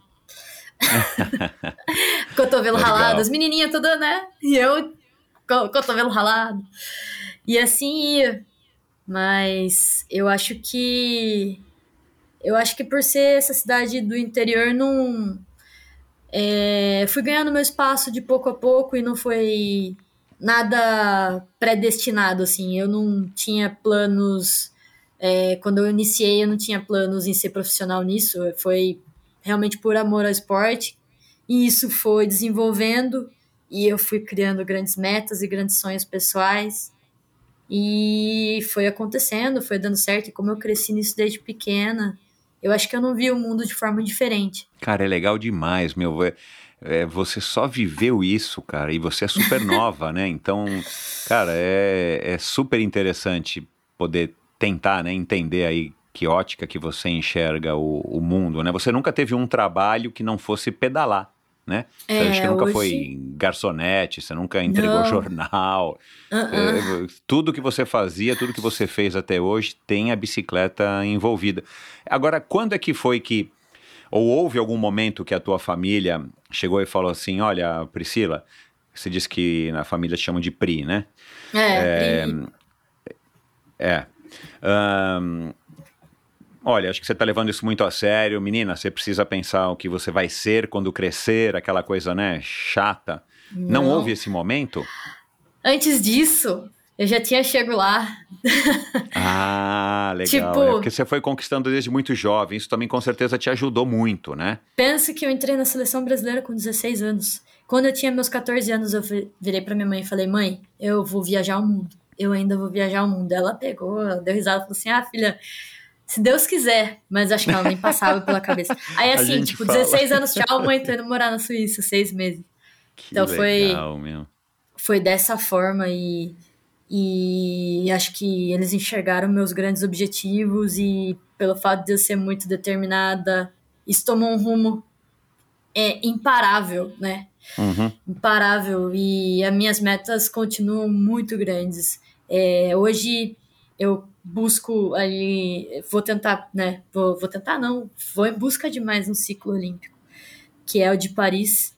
E vejo minha carreira com uma responsabilidade não só minha, mas uma vontade maior, que é de tentar aí uma medalha para a modalidade, para que ela cresça, para que possa fomentar para que possa as próximas gerações enxergarem oportunidades e possibilidades de chegarem mais longe, para que eu consiga fazer dessa história uma história de motivação, uma um, um norte, um norte para Uhum. seguir, para que vejam, Uhum. ah, nossa, mas não tinha estrutura, ah, nossa, mas não tinha aquilo, ah, nossa, mas é mulher, não importa, eu cheguei, eu lutei, eu batalhei, eu quis, qualquer um pode chegar onde quer chegar se se dedicar. Se não chegou ainda, é porque falta alguma coisa. E não porque é, você é diferente de qualquer um. Todo mundo é feito de carne e osso. Então, todo mundo tem a possibilidade de estar buscando o seu sonho, entendeu? E eu Uhum. acho que vem mais mesmo de uma energia da alma mesmo, uma energia pessoal para você atingir esses objetivos. E não é nem é, fisicamente, mas mental e do coração mesmo, uma força É. de vontade maior. Eu foco Concordo. nisso, nos meus objetivos. Concordo. O Eu Priscila, acho que isso pode mudar. Pode mudar muita coisa. Talvez. muita. Você é. legal, né? Porque esse discurso teu aí, ele me lembra muito o discurso do Avancini. E você até fez uma live com ele que eu não, te, não achei, né? Acho que você nem respondeu quando eu te perguntei. Tentei assistir aquela live não tá Ah, gravada, acho então. que em nenhum lugar no, no, no- Na verdade, no Instagram da ficava- CBC, né? Eu fiz pelo Instagram da CBC e eles pediram pra pôr no IG, IGTV. GTV. E eu coloquei, mas agora eu não sei se eles não apagaram, se eles Cara, mantiveram. eu, eu não sei olhar Foi direito, algo- mas eu não achei. É. Foi algo Mas, muito assim, novo pra mim, assim. Você Porque- conversar com o Avancini, é? Foi, foi. Ou- Não, na verdade eu já conhecia ele, mas entrevistar ele, é, eu acho que foi algo bem grandioso, assim, porque pelo, pela história dele, pela carreira dele, né? Pelo tipo de atleta e valorização que ele tem. Então eu tive que ele criar perguntas que eu acho que seriam interessantes, não só para mim, como para o público. E eu acho que eu consegui fazer isso, porque na verdade não era uma entrevista eu entrevistar ele, mas era um bate-papo. E no fim acabou que eu consegui entrevistar ele mais do que ele me entrevistar. Mas foi assim. é, eu busquei absorver o máximo de informações e que fossem interessantes para o público também, é, diante de todas as conquistas dele, de todas as caminhadas dele, do tipo de profissional que ele é dedicado Então, meu. né, ao esporte. Esse é um exemplo, cara. Assim, para mim, para mim o ciclismo e aí eu não, não acho que não dá para considerar, não sei. Você pode me dizer o, o, o BMX ou o BMX de, de pista, BMX de freestyle, mas eu acho que para as outras modalidades do ciclismo, inclusive o ciclismo de estrada, eu acho que vai ter uma fase que a gente vai reconhecer daqui a pouco como a fase pré-Avancini e uma fase pós-Avancini. Tamanho eu acho que é a, a, a, a grandiosidade do que ele está construindo e que pelo jeito ele vai deixar e vai continuar mesmo Um depois legado, que ele né? é Um mesmo depois que ele pare de competir profissionalmente porque a seriedade dele e a visão que ele tem a maturidade dele e claro o sucesso que ele está tendo É, cara, são coisas que, né, tomara que a gente veja logo daqui a pouco um Cocuzzi batendo ele e, e quem está vindo atrás dele, mas assim, é difícil, porque assim, ele não é só um grande ciclista, ele é um grande ser humano com uma visão muito interessante. E você falou agora um pouquinho disso, me lembrou ele, né? Então, É, mas vamos falar aqui rapidinho do Avancini, que eu, eu tô louco para assistir essa, esse GTV. Tomara que eu Tomara descubra que aqui. Se eu achar, eu vou colocar no, no, no site, aqui no meu site, no post desse nosso episódio. O que, que você mais admira nele? eu acho que é realmente essa dedicação e o profissionalismo. E eu acho que o fato de. É o mesmo objetivo que o meu. Eu acho que o campeão ele não deve ser campeão só para si, se ele não puder ecoar, entendeu? Eu sou esse tipo de atleta. Eu não, por isso que eu penso é, penso em tentar conquistar as coisas para que eu possa trazer uma, uma geração melhor para os próximos e que eu possa continuar é, vivendo no esporte de alguma maneira. Como vou viver no esporte? Sendo influência, sendo motivação, sendo exemplo, tendo palavras, experiências para transmitir para as próximas gerações, para que sejam melhores e continuem crescendo. Eu acho que o que faz um atleta imortal não é não é a não é os títulos que ele conquista, assim, porque muitos atletas conquistam títulos incríveis e acabam sendo apagados pela história. Mas eu acho que o que ele faz pelo esporte, a maneira como ele trata os valores que ele tem, o que ele pode agregar, é, é como é como Ayrton Senna. Todo mundo toma ele como exemplo. É, eu não sei, provavelmente os recordes da Fórmula 1 devem ter sido ultrapassados, mas é, ainda assim ele é um exemplo, um exemplo de pessoa, um exemplo de dedicação, um exemplo de conquista, de perseverança. E é isso que eu quero ser na minha modalidade. É, para que eu consiga, é lógico, né? Um atleta ele tem a carreira, não é, não dá para você viver do esporte pro resto da vida, mas dá para você é, viver no esporte, né? Pro resto da vida. Eu acho que essa é a minha meta na carreira de atleta. E depois o que eu puder fazer para colaborar, eu vou continuar fazendo. E eu acho que é isso que eu vejo no Henrique Avancini. Ele tem essa mesma meta que eu tenho de não tomar só para si as conquistas, mas fazer ecoar para as próximas gerações, para o Brasil, para que nós temos, é, nos tornemos uma potência no esporte e que o ciclismo cresça. Caramba, meu, que aula. Que bacana, Priscila. Não, é verdade, cara. Bacana mesmo. É isso aí. Não treinei E- nada, e- tô, tô falando o É. que eu realmente sinto. Assim, tá eu- é como eu script, falo, eu não, sou pessoal. muito. Ela falou Eu sou muito transparente, sou muito transparente. Tudo que eu sinto é, o que eu falo. E, e- e é curioso isso, né? Porque isso é um paradoxo, né? Porque o atleta ele tem que ser altruísta. É, perdão, ele tem que ser egocêntrico, ele tem que ter um pouco dessa vaidade, se é que esse é o nome, não sei, mas porque, cara, depende de você e você é quem tem que se sacrificar e é você quem leva o- os louros se você vence ou você quem é o, o, o culpado se você não vence, né? Ou se você perde. É, principalmente nos esportes individuais. Você não Exato. dividir Mas ao mesmo ninguém. tempo ter essa visão de querer vencer, mas não somente para que você mantenha satisfaça, claro, o seu ego é gostoso ganhar e tudo mais, mas é, não somente para que você tenha o sucesso e você possa se manter como atleta e, e, e claro, para você ganhar dinheiro, as vitórias são muito importantes para que você mantenha patrocinadores e bolsas e tudo mais, Uhum. mas você pensar também em deixar uma Um obra, legado. deixar um legado, deixar uma marca na história, ainda mais num país como o nosso, que é tão carente disso, é uma oportunidade gigantesca. E eu acho que o caminho que o Avancini está escolhendo, cara, é fabuloso, porque É. ele pensar nos outros não custa nada para ele, é, é, mentalmente ou Não fisicamente. vai diminuir ele. não vai diminuir ele. Então ele faz o melhor dos dois mundos. Ele, ele, ele se E ele vai satisfaz, continuar ele sustenta a família dele, mas ao mesmo tempo ele deixa uma obra, um legado, uma inspiração para um monte de meninos e meninas, homens e mulheres que estão querendo fazer mountain bike, que estão competindo mountain bike ou BMX ou qualquer outra Aham. modalidade do ciclismo, ou mesmo outras modalidades fora do ciclismo, porque ele é um grande campeão e um grande ser humano. O que você falou do Ayrton Senna, cara, é perfeito. O Ayrton Senna acho que já não tem mais nenhum recorde. Mas, cara, ele é uma referência até hoje, assim, né? Eu assisti o documentário no ano passado do, do, do Schumacher. Cara, o Ayrton Senna é citado lá toda hora. É um cara que marcou, né? E é um cara que né, já nos deixou faz tempo, parou de correr há muito mais tempo. Quer dizer, é um cara que deixou a marca dele no automobilismo e no esporte mundial. Ele é referência, tanto que é, eu acho que para muitos convidados eu pergunto, e vou perguntar para você quem são os seus ídolos lá no final. Cara, a grande maioria fala do Ayrton Senna, entre outros, mas fala do Ayrton Senna.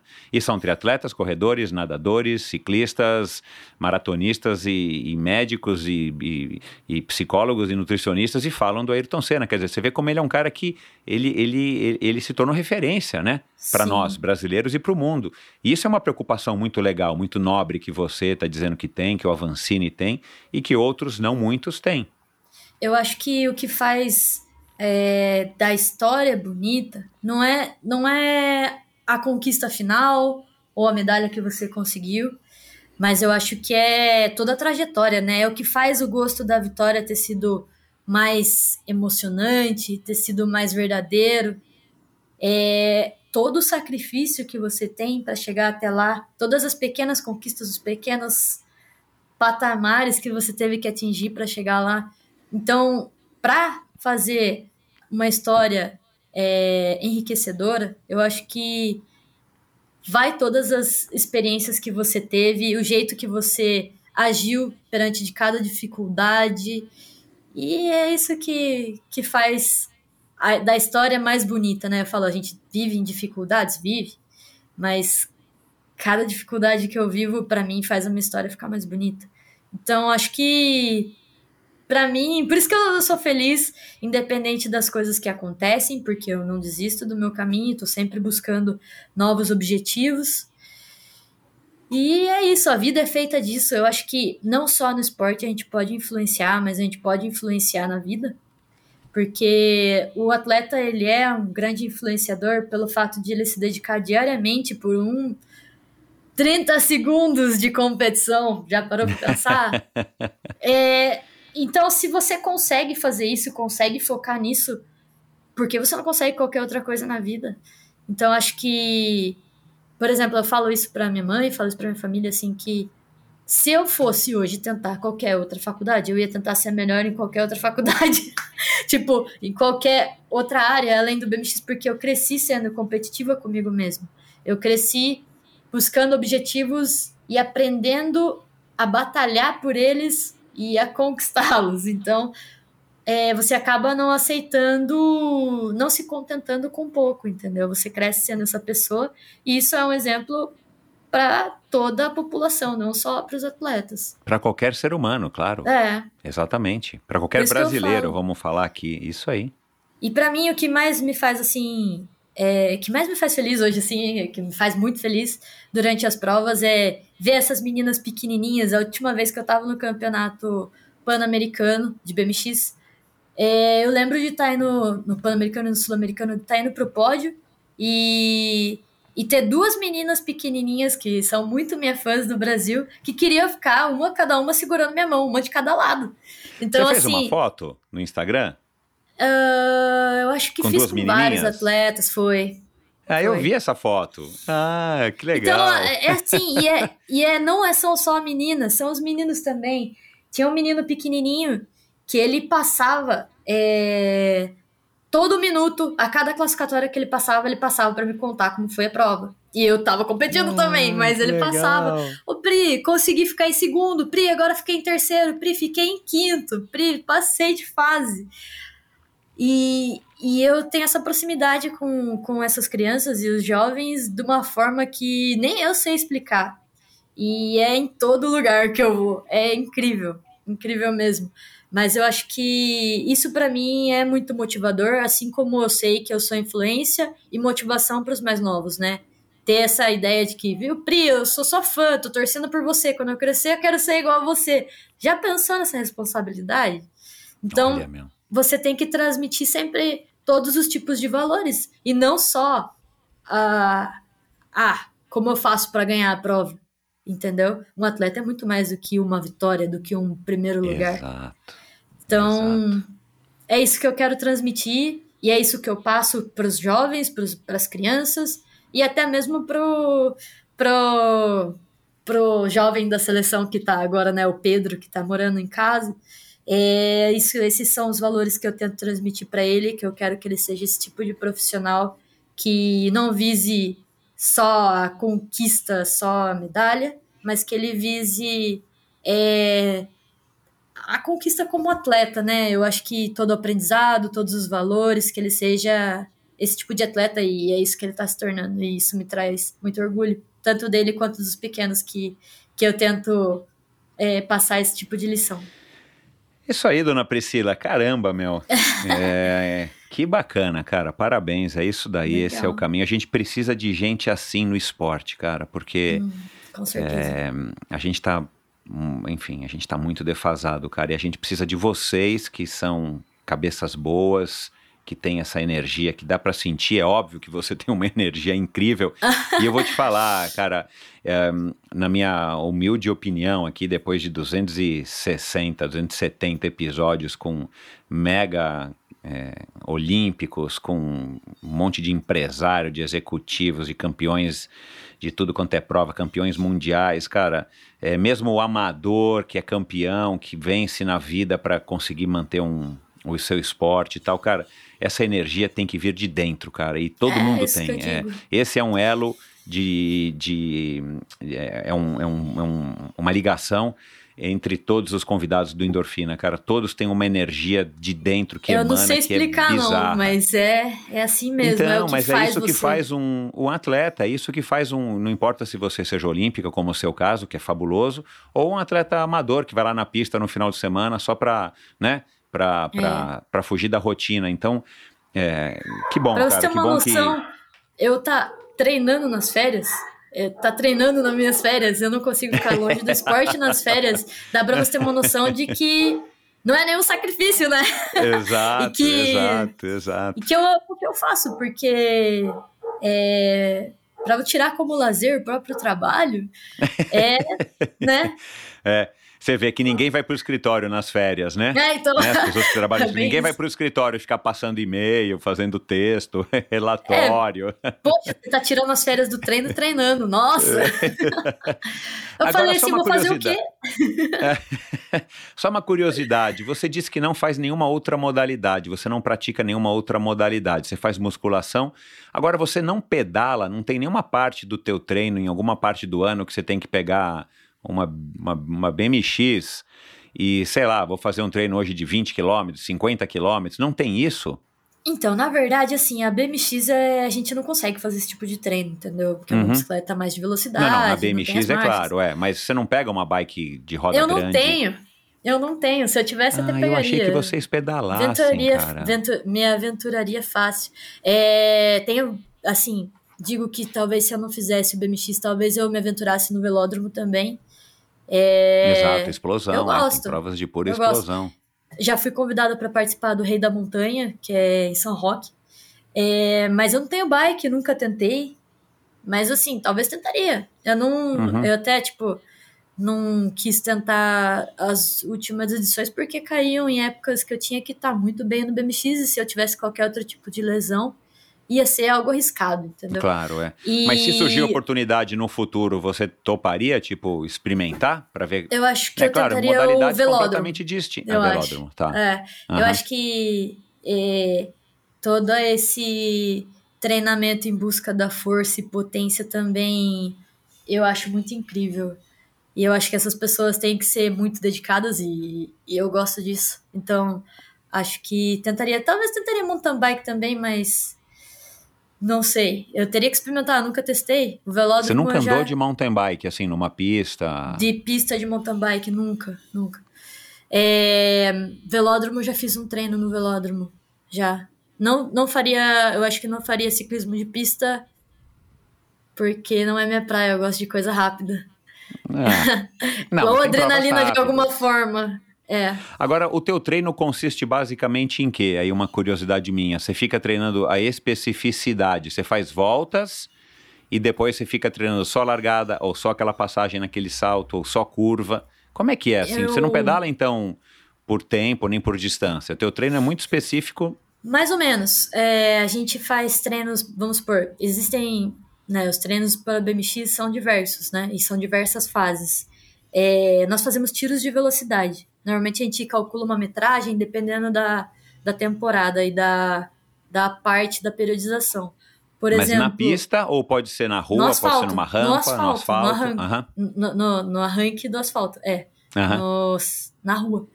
E, e aí a gente faz uma metragem, depende, por exemplo, normalmente de até 20 metros você vai treinar a arrancada e a potência. Depois disso você já vai treinar um pouco da potência com resistência, mais para frente é mais o giro e a resistência. E aí, dependendo do treino e da periodização, a gente faz diversos tipos de metragem, chegando acho que até uns 150 metros de tiro de velocidade. Não é Uhum. muita coisa, mas ainda assim. É, já é uma velocidade resistida, né? Não é a mesma coisa que fazer um É. tiro de 10, de 10 ou 20 metros. Porque, por exemplo, a gente tem a gente tem uma transmissão só também, entendeu? Então, é, mas para é, e aí também vai varia na questão de ser subida, reta, descida. Quando a gente treina na descida já entra mais giro, que é a coordenação da pedalada para que você tenha 100% de aproveito, né, de produtividade em cada pedalada que você dá na pista. Durante os treinos de pista, temos treinos de técnica, os treinos de largada, treinos de resistência, que aí é pista toda. É, eu, eu gosto mais dos treinos de técnica. Eu sempre fui uma atleta mais voltada para técnica, principalmente de salto. É, e aí nisso a gente faz é, diversos tipos de técnicas na mesma rampa. Uma vez você faz passando, outra você faz pulando, outra você faz empurrando. Tudo isso te Uhum. proporciona uma qualidade melhor de competição, entendeu? E musculação sem falta, né? Muito treino de força, força, força, força, porque Então. como a prova dura até 40 segundos no máximo, é, vai muita explosão e força. E a arrancada da largada das primeiras pedaladas conta muito para que você tenha espaço para poder fazer sua estratégia. Se posicionar, né? seguir o Bem, seu bem na caminho. largada. É um esporte de contato, né? E até por isso que a largada conta bastante, porque de repente, se você não sai bem, acaba outro atleta colocando o braço na frente, acaba tendo contato, você perde velocidade. Então, quem sai na frente é, traça o trajeto que quer, entendeu? Tem mais e tem treinos liberdade. de curva, treino de curva, treino de pliometria, que é saltos em caixotes, que vai te proporcionar Isso, maior dar potência. explosão. É. Alguns atletas, quando têm a oportunidade, fazem alguns treinos de velódromo é, para, como posso dizer, para agregar, né, no caso, complementar os, os treinamentos e treinos também de recuperativos, né, treinos recuperativos em bike de speed. Porém, eu não tenho nada de nenhuma dessas, então, se eu tivesse, eu faria sim, mas eu não tenho. Inclusive, até queria, queria ter uma bike de mountain bike para eu fazer um final de semana, uma bike de speed para eu fazer, um- fazer um giro recuperativo. Eu acho que seria muito produtivo. É, é uma coisa que faz falta, sem dúvidas. Antigamente eu saía passear com meu pai, né, quando eu era mais nova, de bicicleta. Hoje a gente já não vê, é, já é muito perigoso eu passear com a minha bicicleta de BMX, então não tenho uma bicicleta de passeio, eu acabo não fazendo passeio de bike. E, mas é uma coisa que eu acho que eu iria adorar. Ia ser muito prazeroso e produtivo se eu tivesse essas outras bikes para complementar meus treinos. Aí uma última curiosidade técnica, é, que esse não é o foco aqui, mas vocês usam a mesma relação, isso tem alguma coisa a ver, tipo, é padronizado, ou você escolhe a relação que você quiser e ela ainda muda de pista para pista? Tanto da Ah. coroa quanto do da catraca? É muito pessoal. Hoje nós temos alguns atletas que se dão melhor com é, chama COG, né? Hoje em dia não usam catraca, ou o COG ele é adaptado no cubo, então o rolamento é somente do cubo para ficar ainda menor a distância de pedalada entre uma e outra. Basicamente que se você virar o pé de vela para trás, ele ele não tem distanciamento nenhum. Então se você começar a pedalada a qualquer momento, já tá valendo, não tem aquele espaço de folga. Nossa. É, Não, mas tem corrente uma e tem uma. Mas, mas tem corrente e tem uma catraca atrás. É como fixa, mas não é. Ela não gira só Nossa, frente, cara. é só, só para trás, pra frente e pra trás, ela só gira pra frente. Isso. Então É a... freio contra, tipo como se fosse um freio contra pedal, né? Uma bicicleta fixa, é, de pista. Não, não, ele não tem freio contra pedal. É normal, Não, não, é eu digo solto. assim, é, porque é freio contra pedal, você não pode pedalar pra trás, né? Eu tenho uma bicicleta É, de freio contra pedal pode. que eu uso pra passear, meu, às vezes você se É. assusta, você esquece. Nosso Aham. pode, mas o espaçamento entre uma pedalada e outra, aquela folga que você tem do pedal pé de vela, do eixo, não tem. Não tem essa folga. É, agora está sendo muito preciso para que tenha 100% de Caraca, meu, que produtividade. legal. E, Nossa, não tinha noção. e aí é isso aí, né? Então aí. E aí você Tá que escolhe a relação. É, eu que escolho a minha transmissão. Na verdade, não eu, né? Mas assim, cada é bem pessoal diante de estatura, costume. Entendi. Por exemplo, eu já Ah, tentei trocar, eu acho que quando você chega no nível de carreira de 20 anos de BMX, é, você tentar mudanças é sempre muito bem-vindo, porque toda mudança pode gerar uma evolução. Então, eu já tentei sim, e para mim não funcionou eu andar com o COG maior, é, maior e a coroa maior. Às vezes, assim, por exemplo, às vezes não tem nem a ver com, com o peso né, da transmissão. Às vezes é o peso, ele é, é, é parecido. Por exemplo, se eu andar com uma 46 17 e uma 43 16, são milésimos, é, é, é pouca diferença. São Diferença. muito pouca diferença. E o peso acaba sendo o mesmo, o que muda é o tipo de pedalada, né? Por exemplo, bicicleta, eu costumo andar com uma transmissão mais curta. Eu não, eu não gosto de ter aquele giro longo, por mais que esteja o mesmo peso. Eu tenho mais rotação, então eu giro mais. Uhum. Então, prato pequeno para mim, né? A coroa menor para mim funciona melhor. Eu já tentei Uhum. a maior, porém acho que minha perna por ser mais curta, eu demoro mais tempo, eu sou mais giro do que força. Então, para mim funciona melhor Faz dessa sentido. maneira. Entendi. Legal. Mas é pessoal, é, total pessoal. Tamanho Entendi. Eu achei que pudesse é ter alguma regra. É, eu achei que pudesse ter alguma regra. Os Não. quadros têm tamanho? Tem, tem tamanho. É, Caramba. Mini, que é normalmente para criança, para criança. o Júnior também é para criança. Expert um pouquinho maior. Pro, aí tem agora eles têm as fragmentados ainda além desse, né? Mas tem o Pro, Pro XL, Pro XXL e agora eles fizeram um tamanho fragmentado. Por exemplo, nós temos o Expert Plus, que é um pouquinho maior, que é o Expert XL.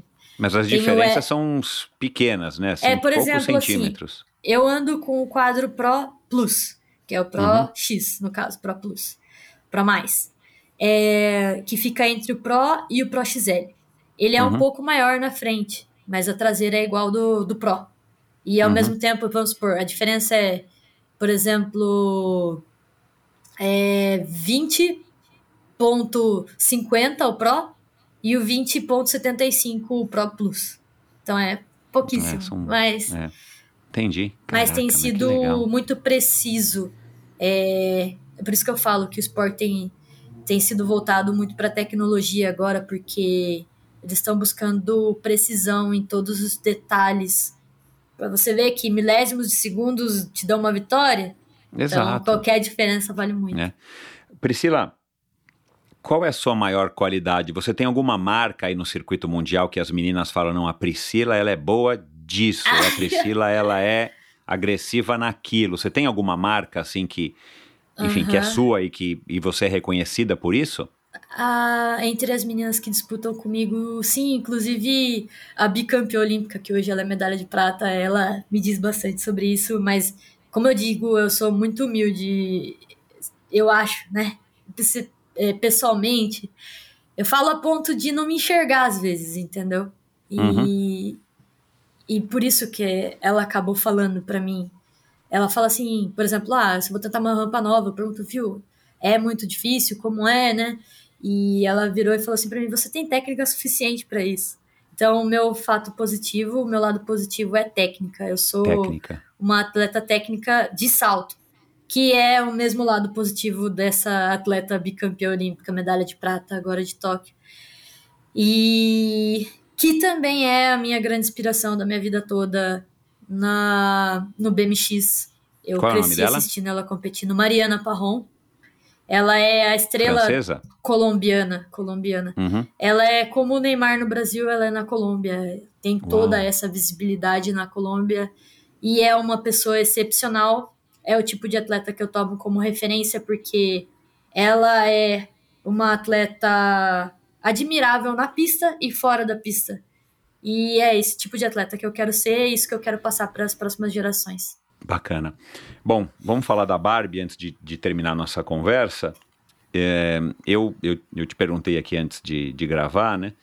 E eu queria que você falasse um pouco, porque eu achei interessantíssimo quando, numa live no final de 2020, você fez aí é, num canal chamado Vamos Junto, inclusive junto com o Renato, que a menina te perguntou, é uma apresentadora, ela te perguntou logo de cara, ah, você é conhecida como a Barbie e tal, isso te incomoda? A Barbie do ciclismo, né? Porque você corre com o cabelo solto para fora do capacete e tal, para quem não te viu ainda, você é loira com o cabelo bem comprido, assim, que parece mesmo alguns modelos de Barbie.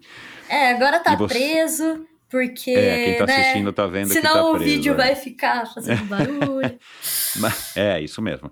Ahn, e eu gostei da tua resposta, né? Eu queria que você falasse um pouco disso, né? Assim, de como é que você. A pergunta da menina, eu vou repetir aqui mais ou menos como ela perguntou. Se isso não te incomoda, como é que você é, acha, ou o que, que você acha de algumas pessoas te chamarem da Barbie do BMX? Queria que você falasse um pouco, assim, como é- primeiro como é que você se enxerga, né? Se, é, quando alguém te fala, olha, é a Barbie do BMX. E, e o- e o que, que você acha a respeito disso? Eu levo pro lado positivo, né? Eu acho que eu posso trazer algo de bom disso, contanto que enxerguem meu desenvolvimento no esporte, quem eu sou como atleta, primeiro de tudo, e não somente a parte exterior. É, E é bom para poder realmente quebrar esses paradigmas de que a mulher ela tem para ser para fazer um esporte radical, ela não pode ser é, feminina, ela não pode se cuidar, ela não pode ser vaidosa. E o fato de é, acho que vincularem a Barbie é porque a Barbie é realmente a parte, na verdade, até às vezes exagerada disso, né?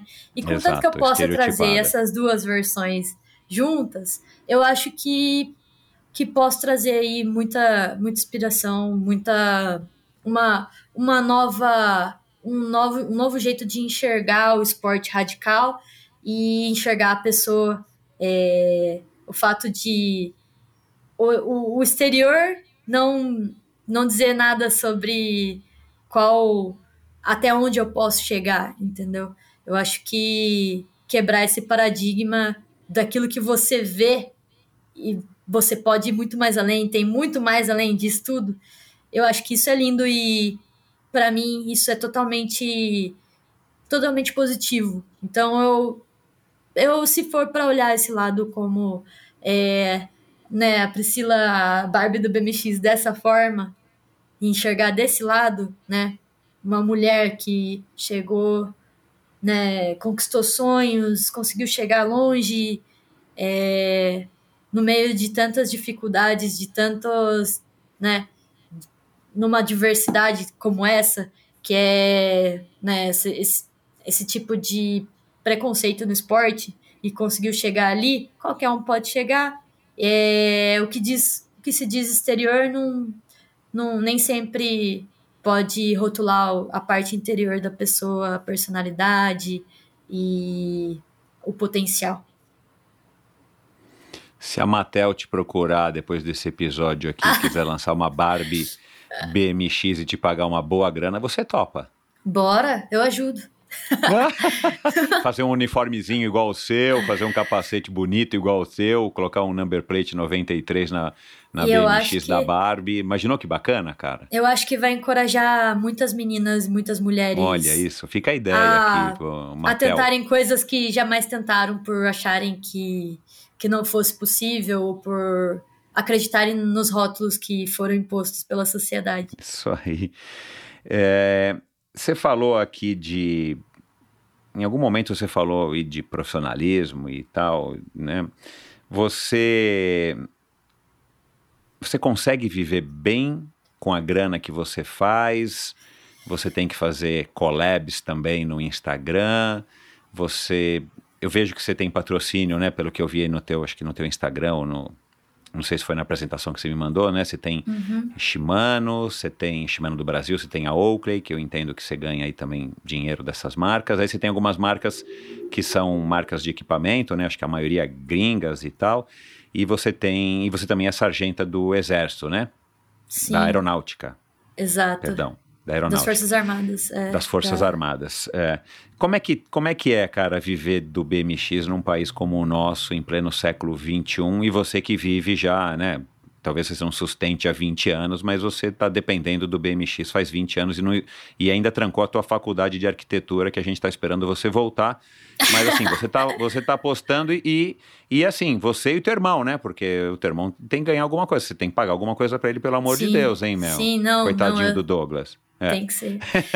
E... Mas enfim, como é que é, cara, essa questão de grana, meu? Vai bem, depende do ano, você tem que estar ganhando, prova.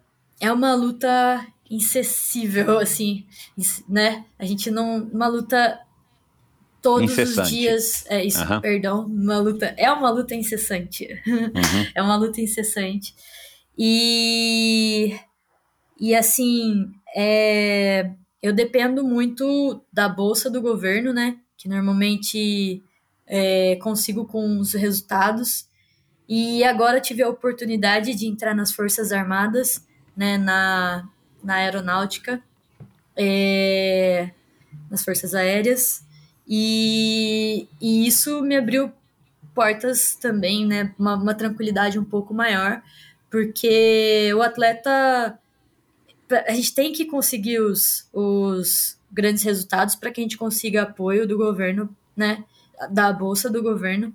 Porém, é, o esporte ele é imprescindível às vezes. Ao mesmo tempo que você está no topo, de repente pode acontecer alguma lesão e você ficar de fora e acabou o ano, e aí da onde você vai tirar? Então, é, graças às Forças Armadas, hoje eu tenho uma segurança um pouco maior e é um orgulho imenso poder representar o Brasil, é, não só como atleta, mas agora nas Forças Aéreas, né? Na FAB. E, e poder agregar de, outra, de outras formas também, né? Se Deus quiser, 2023 vou participar dos Jogos Militares, Mundiais Militares. E, E que tem de- BMX, né? ah, sim, é, na verdade entrou esse ano, né? É, abriu essa oportunidade esse ano Cara, e que mim foi algo, legal, meu. foi algo bem assim. é, foi assim uma decisão difícil para mim de início. Não, né? Eu vi, enxerguei essa oportunidade como uma oportunidade de me manter no esporte e conseguir é, ainda mais excelência, conseguir meios para eu conseguir trabalhar, porque não dá para depender só do apoio que a gente tem para provas específicas. E, e sim, tenho que ter meios para poder viver até, né? É, hoje eu dou graças a Deus que eu moro com a minha mãe e ela banca basicamente tudo da casa. E se não fosse isso, né, eu provavelmente teria, teria que estar trabalhando de alguma outra coisa se eu não conseguisse verba para me manter no esporte e tudo mais. Mas, além de tudo isso, é, eu tenho alguns apoiadores, né? Tenho a Oakley, é, que me ajuda bastante. Se Deus quiser, ano que vem eu consigo, né? No, no- nessa temporada, na verdade, de 2022, eu consigo é, manter com eles. Tenho a Shimano, tenho a Chase, que é a marca do meu quadro internacional. Eu tenho a Vitafor, que me garante Ah, suplementação. Vitafor, isso mesmo, é, que legal. É, e diversos outros, diversos outros apoiadores. Tenho a, a Prefeitura de Indaiatuba também, né? Esse ano, ano que vem, se Deus quiser, vamos fechar de novo. Tem que ver como vai ficar a situação lá. É, e assim por diante, né? Tem alguns É o teu irmão que vai atrás também, ou você que tem que ir atrás de tudo nessa divisão com o teu irmão? Na verdade, a parte de patrocínio, alguns vieram até mim, não, meu irmão não consegue dar conta disso. Uhum. É, até porque ele não treina só eu, mas treina mais outros atletas, tem bastante atletas que ele acompanha e busca Uhum. evolução. Uhum. e isso tomaria muito tempo dele, mas eu tenho ajuda do meu namorado, meu namorado ajuda, me ajuda bastante na em captação, tenta buscar alguma coisa mais do jeito dele, através do LinkedIn. É... E tirando isso, contacta comigo, com a minha mãe às vezes. Todo mundo me ajuda na minha família. Cara, que E- bacana, meu. Você vê que é uma estrutura familiar Conta que é, muito, é a, é a cara do esporte brasileiro, amador, profissional, né? Porque você não é uma amadora, mas é um esporte pequeno, né? Não é um esporte grande, que tem estrutura, empresários e marcas com grandes contratos. É uma coisa que vocês precisam ir atrás no dia a dia, né? A cada ano é, um, é um, uma batalha. Mas eu tenho, eu tenho alguns patrocínios meus são realmente é, produtos, e ainda assim ca- carece muito, para mim, né? Me carece muito apoio financeiro para que eu consiga melhores estruturas para treinar, porque eu acredito muito no potencial, porque é, com pouco nós chegamos até onde chegamos, então por que se não brigarmos de igual para igual com as mesmas estruturas, a gente não pode chegar numa medalha? É, esse é meu ponto de vista, e força de vontade não falta, então Já eu acho que apoio financeiro é primordial para que eu consiga fazer uma temporada em alto nível, né? Para que eu consiga estar treinando em boas pistas, pistas técnicas de qualidade, porque aqui a gente adapta ao máximo que a gente pode. Não é não é muito parecido com o que a gente vive fora, do que a gente compete fora do Brasil. E mesmo assim a gente consegue fazer resultados incríveis. Então, se a gente estiver no lugar certo, competindo com atletas de alto nível, né? Que eles competem entre si sempre no campeonato europeu. E às vezes todo ano eu tento fazer uma temporada de competições, né? Com a ajuda realmente da bolsa. Eu acabo investindo 100% da bolsa e não acaba me restando nada. Eu pago meu treinador, né? Pra, porque ele depende disso também. Embora ele seja meu irmão, é a vida dele, ele depende desse salário. É a profissão dele, eu não posso esquecer disso. E, e como diversas outras provas que valem ponto, que a gente não consegue auxílio, que eu tenho que estar competindo. Além das provas que valem pontuação, que eu tenho que estar competindo, como foi a da Turquia, é, existem provas que eu preciso realizar para que eu consiga evolução. Provas treino, para você sentir no ritmo, para você entrar no ritmo competitivo e não somente as provas que você precise gerar um resultado, entendeu? É, então esse vai ser o foco para o próximo ciclo e é, é até por isso que eu investi o restante da, da minha bolsa agora no, no final do ano aqui para a competição da Turquia, as duas, as quatro, né, de 2021, as quatro Uhum. últimas etapas da Copa do Mundo. É, eu sabia que era um lugar longe, eu sabia que ia ter que investir muito dinheiro, eu parcelei para poder ir. E eu fui porque eu sabia da importância de tentar essa pontuação. Não eram competições fáceis para obter um bom resultado. E, inclusive, eu precisei de resultados extremamente expressivos, como o meu melhor resultado em Copa do Mundo. E eu consegui, então isso foi muito gratificante no final. Para que eu pudesse buscar uma bolsa para o ano seguinte, eu consegui é, me manter independente de vão apoiar para essa competição ou, ou não, entendeu? Aham, aham. Eu não posso depender de, de um calendário ah, que é possível só só para só, só, só pela seleção, entendeu? Eu tenho que tentar Uhum. me manter é, independente disso, treinando em alto rendimento, competindo em alto rendimento. Eu preciso me preparar para o próximo ciclo e não começar só quando começar o próximo ciclo. O BMX no Brasil vai bem, na tua opinião, nesses últimos 20 anos? Ah, anda bem difícil, na verdade. É, eu vejo que realmente falta incentivo. É, vejo o último campeonato brasileiro nacional, vi e ajudei também. É, vi atletas fazendo rifas, é, vendendo rifas para que conseguissem viajar para o campeonato nacional. É, inclusive teve, teve meninas que vieram pedir para mim, eu falei, vou ajudar, eu não tenho, mas eu vou ajudar porque eu sei que é importante e quero que vocês evoluam, quero ver o BMX feminino lá em cima e sei como é difícil e já estive numa fase como essa que eu precisava de apoio. Então, se eu puder apoiar com o que eu conseguir é, obter do esporte, eu vou apoiar, entendeu? Então, é, eu vejo que falta muito esse incentivo, sim, falta investimento e. E. Né, eu acho que esse investimento nas pistas para que elas tenham um nível mais adequado, um nível mais próximo ao, ao nível internacional, para que os atletas possam buscar essa evolução e não cheguem no campeonato mundial, internacional, sintam muita diferença, para que haja um maior número de adeptos, para que é, não aconteça o que acontece na categoria feminina hoje, por exemplo, é, o campeonato nacional nosso, ele não valeu a mesma premiação do que a masculina, porque o número de meninas era menor do que da masculina. Então. Meu Deus do céu. E a gente não pode fazer nada para isso. E não vai criar atletas profissionais elite da noite pro dia. Entendeu? Então eu tenho que tentar fomentar, tentar influenciar, tentar incentivar para que no futuro isso seja diferente. E a gente tenha uma valorização melhor. Isso é uma prática comum, Priscila? Das premiações ainda serem desiguais? No Brasil, mais. No exterior não é igual.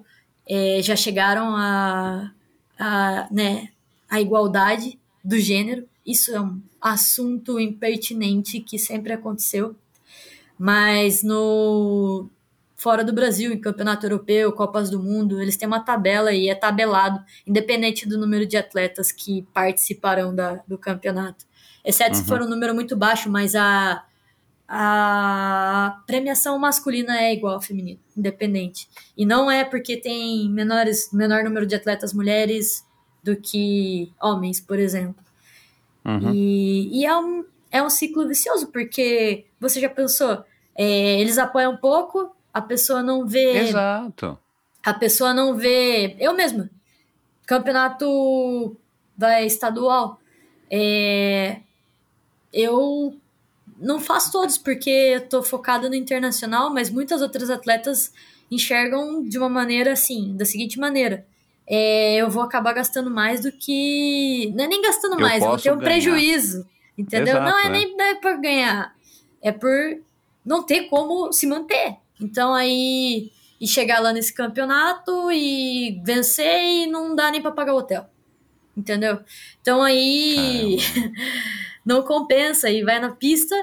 A pista também não é 100% produtiva. Então você vê mais um ponto. Vai, posso usar para evoluir o campeonato. Também não enxerga dessa maneira. É, tem maior número de meninas? Também não tem.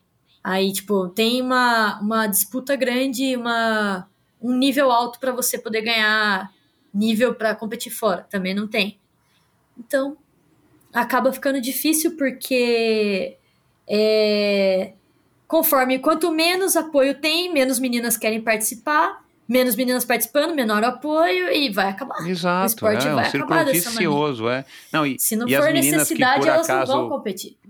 É, e as meninas que por acaso tenham até talento e são meninas ainda, e os pais estão lá incentivando, o pai trocinando, mãe É. trocinando e tudo mais, elas olham pra frente e falam assim, cara, é, Maria, é, não dá pra você ser profissional, porque você vê, ninguém ganha, né? Se, se as meninas que estão ganhando os campeonatos não vivem disso, como é que você vai ser? Vai, vai desestimulando, e é isso que acontece com a grande maior parte dos nossos, a grande É. maioria dos nossos Hoje- esportes, os pais não incentivam a partir de um certo momento, ou a criança, adolescente, tem que parar de fazer o esporte para estudar, para acontece trabalhar, muito. porque senão. É, para trabalhar ou olha tá inviável eu vou ter que trabalhar vou ter, vou ter que Exato. fazer um serviço Aí, eventualmente, acaba largando- entrega qualquer coisa Então, porque não tá né? dando para me manter. Você conhece a Marcella Toad? ah não Não. Vou te apresentar. ela. ainda Assim que a gente, ainda a gente, a gente, a gente, assim que a gente desligar, eu vou te apresentá-la. E eu acho que, de alguma maneira, enfim, vocês podem se conectar. Ela é Legal. representante da Cyclists Alliance, que é a- a- Cara, essa legal. união que defende os interesses das mulheres ciclistas durante a carreira e pós-carreira. legal Eu não sei se internacionalmente a Cyclists Alliance ela atua também no BMX, mas ela atua no mountain bike e atua no ciclismo. Eu vou apresentar, é uma, é uma moça brasileira, já teve aqui no Endorfina, espetacular, adoro ela.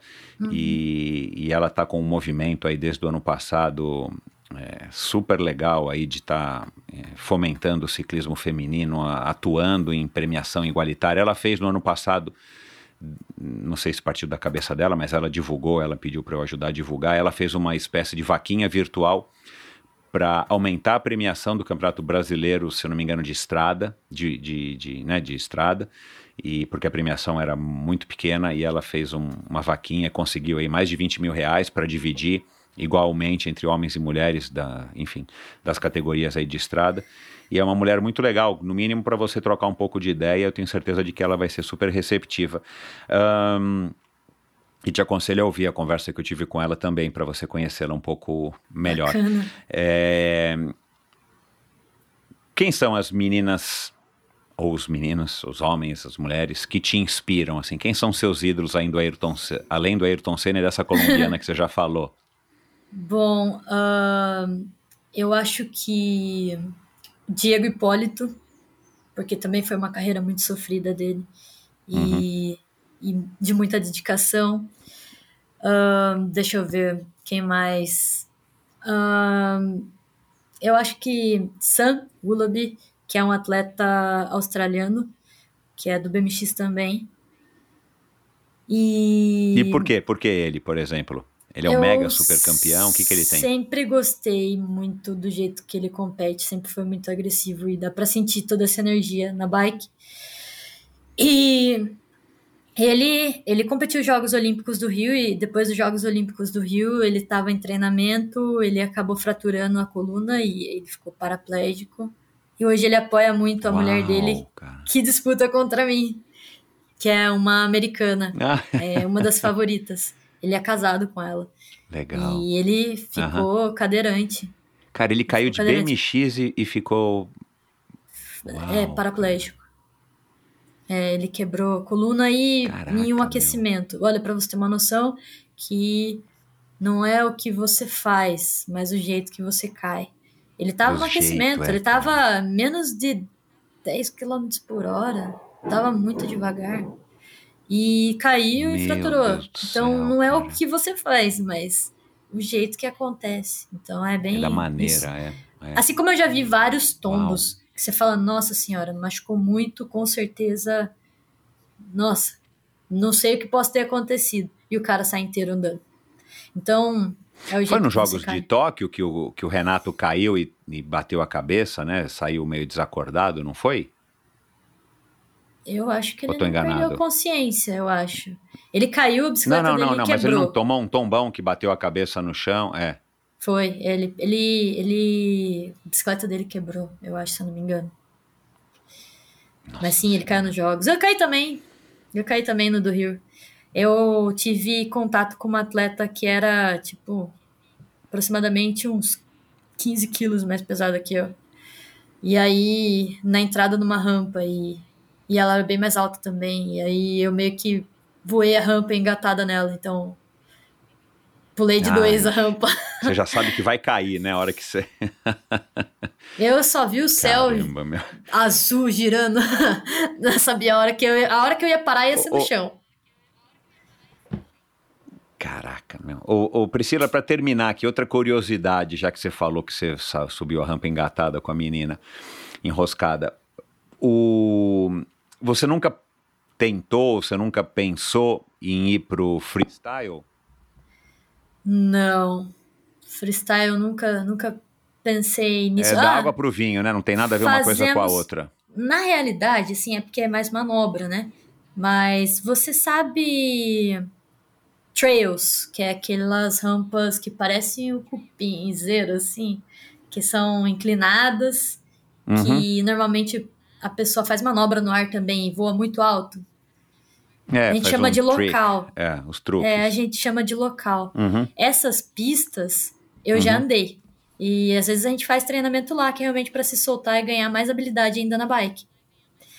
E Uhum. é bem diferente. Lá você não pode puxar a bike, não pode fazer pulo para frente, que senão você passa muito do, da, da recepção, né? Da, Do- da saída do salto ali. E e muitos atletas fazem manobras nisso, né? Mas a gente, não, a gente pula normal, não faz manobra, mas pula. Mas é, a gente se aventura às vezes em coisas novas para poder tentar ganhar maior técnica, né? Maior destreza da bicicleta. Uhum. Você, você, é, você quase não anda de bicicleta, ou você não anda de bicicleta assim na rua? Você não vai nem pro treino de bicicleta? É porque Não. já aconteceu de eu ser assaltada, então eu acho muito perigoso. Nossa eu não vou. Senhora, eu ia. É. Perdi minha bike já nessa. Caraca, meu. É. E o que, que o cara vai fazer com uma bicicleta chase de carbono? Vai fazer o quê? Não, com o não era de carbono embaixo? ainda na O época. não dá nem pra andar. Não era de carbono Bom, na o época, não tava. vai. O que, que o cara vai fazer com uma bicicleta dessa? Nunca mais apareceu minha bicicleta. O banquinho É, lá embaixo. Assaltou, rendeu meu irmão com arma, tudo. E levou o carro da minha mãe com a minha bicicleta, o porta-malas aberto, e não acharam Ixi, nunca mais bom. a minha bike. O carro acharam, mas a bike não. Foi. Eita, nós. Bom, mas eu- o que eu ia te falar, você, de- você deve ter assim uma super habilidade em cima da bicicleta, né? Assim, uma destreza, né? É, porque quando eu era criança, eu passava horas na pista, assim, é, três horas na pista, quatro horas na pista, e só brincando com a bicicleta.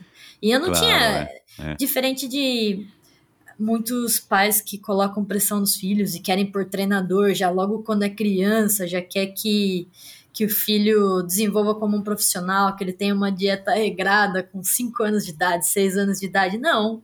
Meu pai me deixava na pista e eu me divertia. Isso eu acho aí, que cara. Essa é a base, mesmo. porque às vezes acontece do pai pôr tanta pressão, isso daí é importante porque a gente vê muito disso acontecer. Pai, pai pôr tanta pressão no filho que chega na idade que ele tá para se tornar profissional, ele desiste, ele cansa, entendeu? Eu acho que criança tem que ser É criança verdade. e se desenvolver e for essa a vontade da criança, aí sim você investe em, é, sei lá, não sei, é, coisas de qualidade, bicicletas caras, caríssimas, põe a pressão, no caso, né? Porque Não, não, é, É. coloca a criança pra treinar, né? Alguma modalidade pra tentar ser campeão. Deixa brincar, deixa brincar. brincar. Exato. deixa se desenvolver. Se ela tiver afim de ir pra pista treinar, que vá. Se não tiver também, que não vá. Porque se for forçado, não vai querer fazer, não vai querer continuar. Priscila, pra acabar agora de verdade, qual. Você já parou pra pensar o que, que você viu na bicicleta e, claro, né, no BMX, que fez com que você tivesse já ligada aí a, a 20, 20, 20 para 21 anos com o esporte, ter escolhido viver disso, ter curtido aí duas Olimpíadas, tantos campeonatos brasileiros, tantas outras provas, etapas de campeonato mundial, e ainda tem mais três anos, pelo menos, pela frente, até Paris 2024. O que, que é, o que, que você viu na bike ou no BMX? O que, que- o que, que te mantém tão com, com tanta energia, com tanta endorfina, com tanta adrenalina, até hoje, mesmo depois de 20 anos fazendo a mesma coisa? Ah, eu acho que eu me apaixonei pelo desafio, primeiro de tudo. E, e a adrenalina que me proporciona, o fato de eu buscar algo extremo, é, de eu tentar algo super diferente de tudo, de eu quebrar os paradigmas de uma forma que é, poderia ser que ninguém imaginasse, né? E eu acho que é isso que, que, me, que me dá toda essa energia para me manter no esporte, é o que me fez é, me, que fez eu me apaixonar pela modalidade. É, o fato de voar sem asas também, para mim, é encantador. e a velocidade que a gente pega e todo dia passar aquela adrenalina, é, sabe, sentir aquele gelinho na barriga e vencer ele, isso aí não tem preço. E isso é o que, Que todos legal. os atletas dizem que sentem, sentem falta quando terminam a carreira. E olha, você falando isso agora, eu vou te, eu vou te dizer. Eu lembrei aqui há, há 40 anos atrás a sensação que eu tinha quando ia pra pista Era de isso. Né, completamente amador, era essa, cara, assim, aquela adrenalina de você chegar na, na, na- primeira rampa e já dar aquele salto, que claro, o meu salto não devia ser nada comparado com o que você faz ainda mais hoje, mas assim, é, é a adrenalina de você saltar, né, sentir o gelinho na barriga, aterrizar, enfrentar a próxima curva. Na minha época tinha costela, costeleta Ah. que chamava. Existe isso É hoje nas roller. pistas? Não, né? São roller. São que várias. é uma sequência de mini rampas. São rollers, é. Isso, Tem, é, tem. é, é. Aí você tem que passar na costeleta sem embicar a bicicleta. Cara, realmente é, é, é, é uma sensação bacana. Eu acho que é o desafio, né? Isso, isso mesmo. É o, eu acho que é o desafio, é a, é a- é você conseguir dar conta daquela, daquele, daquela pista, daquele obstáculo, né? Você se manter equilibrado na bicicleta, mesmo depois de tantos bumps e solavancos e rampas e, Eu e- acho e que- tudo mais. É se superar e saber que, independente do que você for fazer, tá tudo na sua mão e que só você pode fazer as coisas darem certo. E, e a adrenalina que isso tudo gera, né? É, esse desafio, essa conquista de é, se superar, né? Se superar é tão gostoso. Então, de você conseguir se superar diante dos extremos, né? Porque é uma coisa extrema, é um esporte extremo, é um esporte de adrenalina, é um esporte, né? Muitos são, muitos cogitam de risco. então é, é é isso que me encanta no esporte. Eu acho que é isso que tá na veia de todo atleta de esporte radical. Isso aí. Bom, Priscila, mais uma vez, muito obrigado por ter participado do Endorfina. Adorei, adorei te conhecer, adorei conhecer um pouco mais sobre o BMX, mas principalmente te conhecer, ouvir essas opiniões, essa cabeça bacana que você tem. Boa sorte aí no ano de 2022, que você consiga aí os pontos e, e conquiste rapidamente a vaga para Paris, para te deixar tranquila, que você consiga manter os apoios e conquistar novos apoios. Quem quiser entrar em contato com você, e eu já entendi que é com você, é, qual é a melhor maneira? É por direct no Instagram? Como é que funciona o, o- Então- eventualmente alguém que está interessado em te ajudar? Comigo na minha carreira, como eu disse, eu sempre gostei de ser bastante transparente, então é, meu Instagram sou eu que dou conta, eu sou eu que posto, é totalmente pessoal mesmo, assim, é, eu gosto de ter esse contato direto com os fãs, com os apoiadores, com todos, e através do meu Instagram, sim, dá, e também através do, do, meu, do meu e-mail, priscilabmx1 arroba hotmail.com, é Priscila com dois L's. P-R-I-S-C-I-L-L-A BMX1 arroba hotmail.com. E vamos com que que tudo não é aí, né? Obrigada pela 93? oportunidade. É porque é antigo. Na época era BMX1. e, e como eu não faço questão, então tá ótimo. E obrigada por me ceder essa oportunidade de estar falando aqui um pouquinho e estar contando um pouco do BMX, da minha história e colaborando de alguma forma com o esporte brasileiro.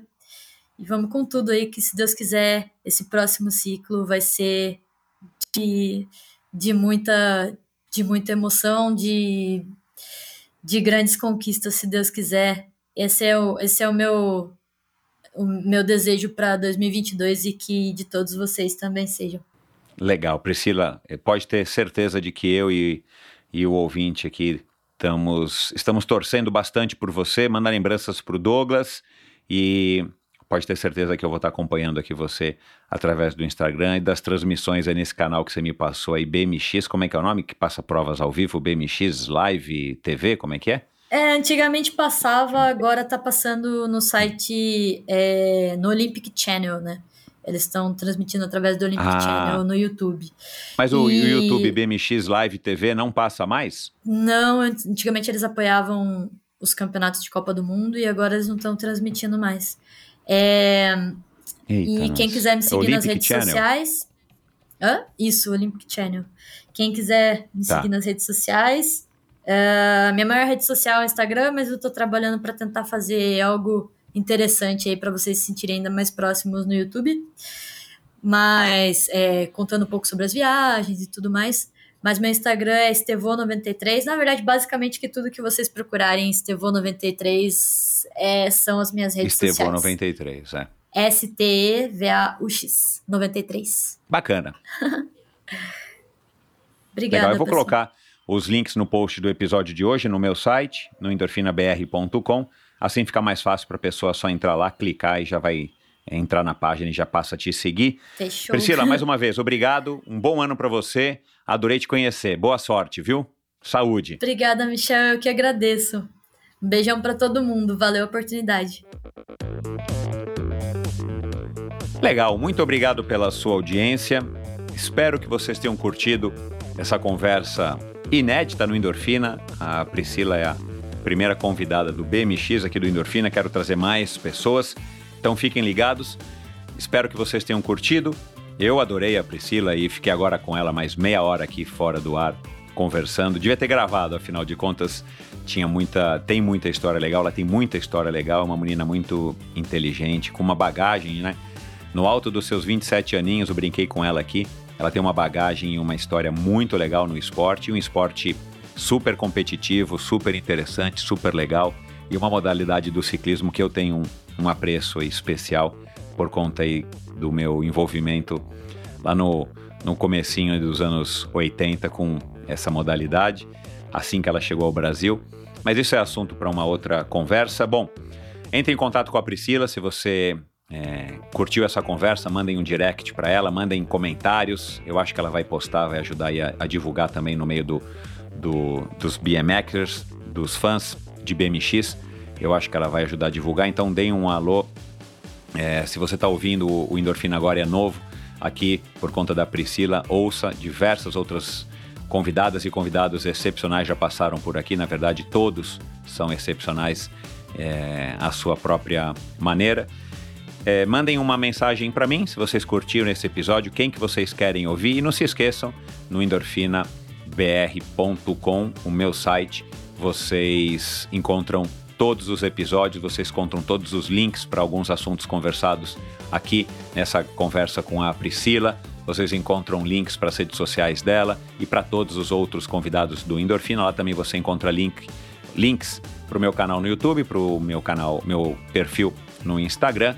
Você encontra um link para apoiar o Endorfina, é, colaborar financeiramente com esse projeto, um projeto que depende também do seu apoio, um projeto coletivo. Eu que apresento, eu que é, escolho as perguntas, mas é você quem me ajuda, você quem está aí do outro lado ouvindo. Se você não tivesse do outro lado, eu não estaria aqui fazendo esse episódio. Então, se você acha que esse podcast está te agregando alguma coisa e você tem vontade, tem condições de ajudar, fique muito à vontade na plataforma Apoia-se, você clica lá no meu site e, e vê como é que você pode colaborar. E no meu site também você assina o meu e-mail semanal toda sexta-feira, já há mais de um ano eu envio um e-mail curtinho, com algumas dicas, curiosidades, é, falando um pouco sobre o convidado ou os convidados da semana. Então assine lá o meu e-mail toda sexta-feira a partir já da próxima. Se você assinar agora, a partir da próxima você já recebe esse newsletter.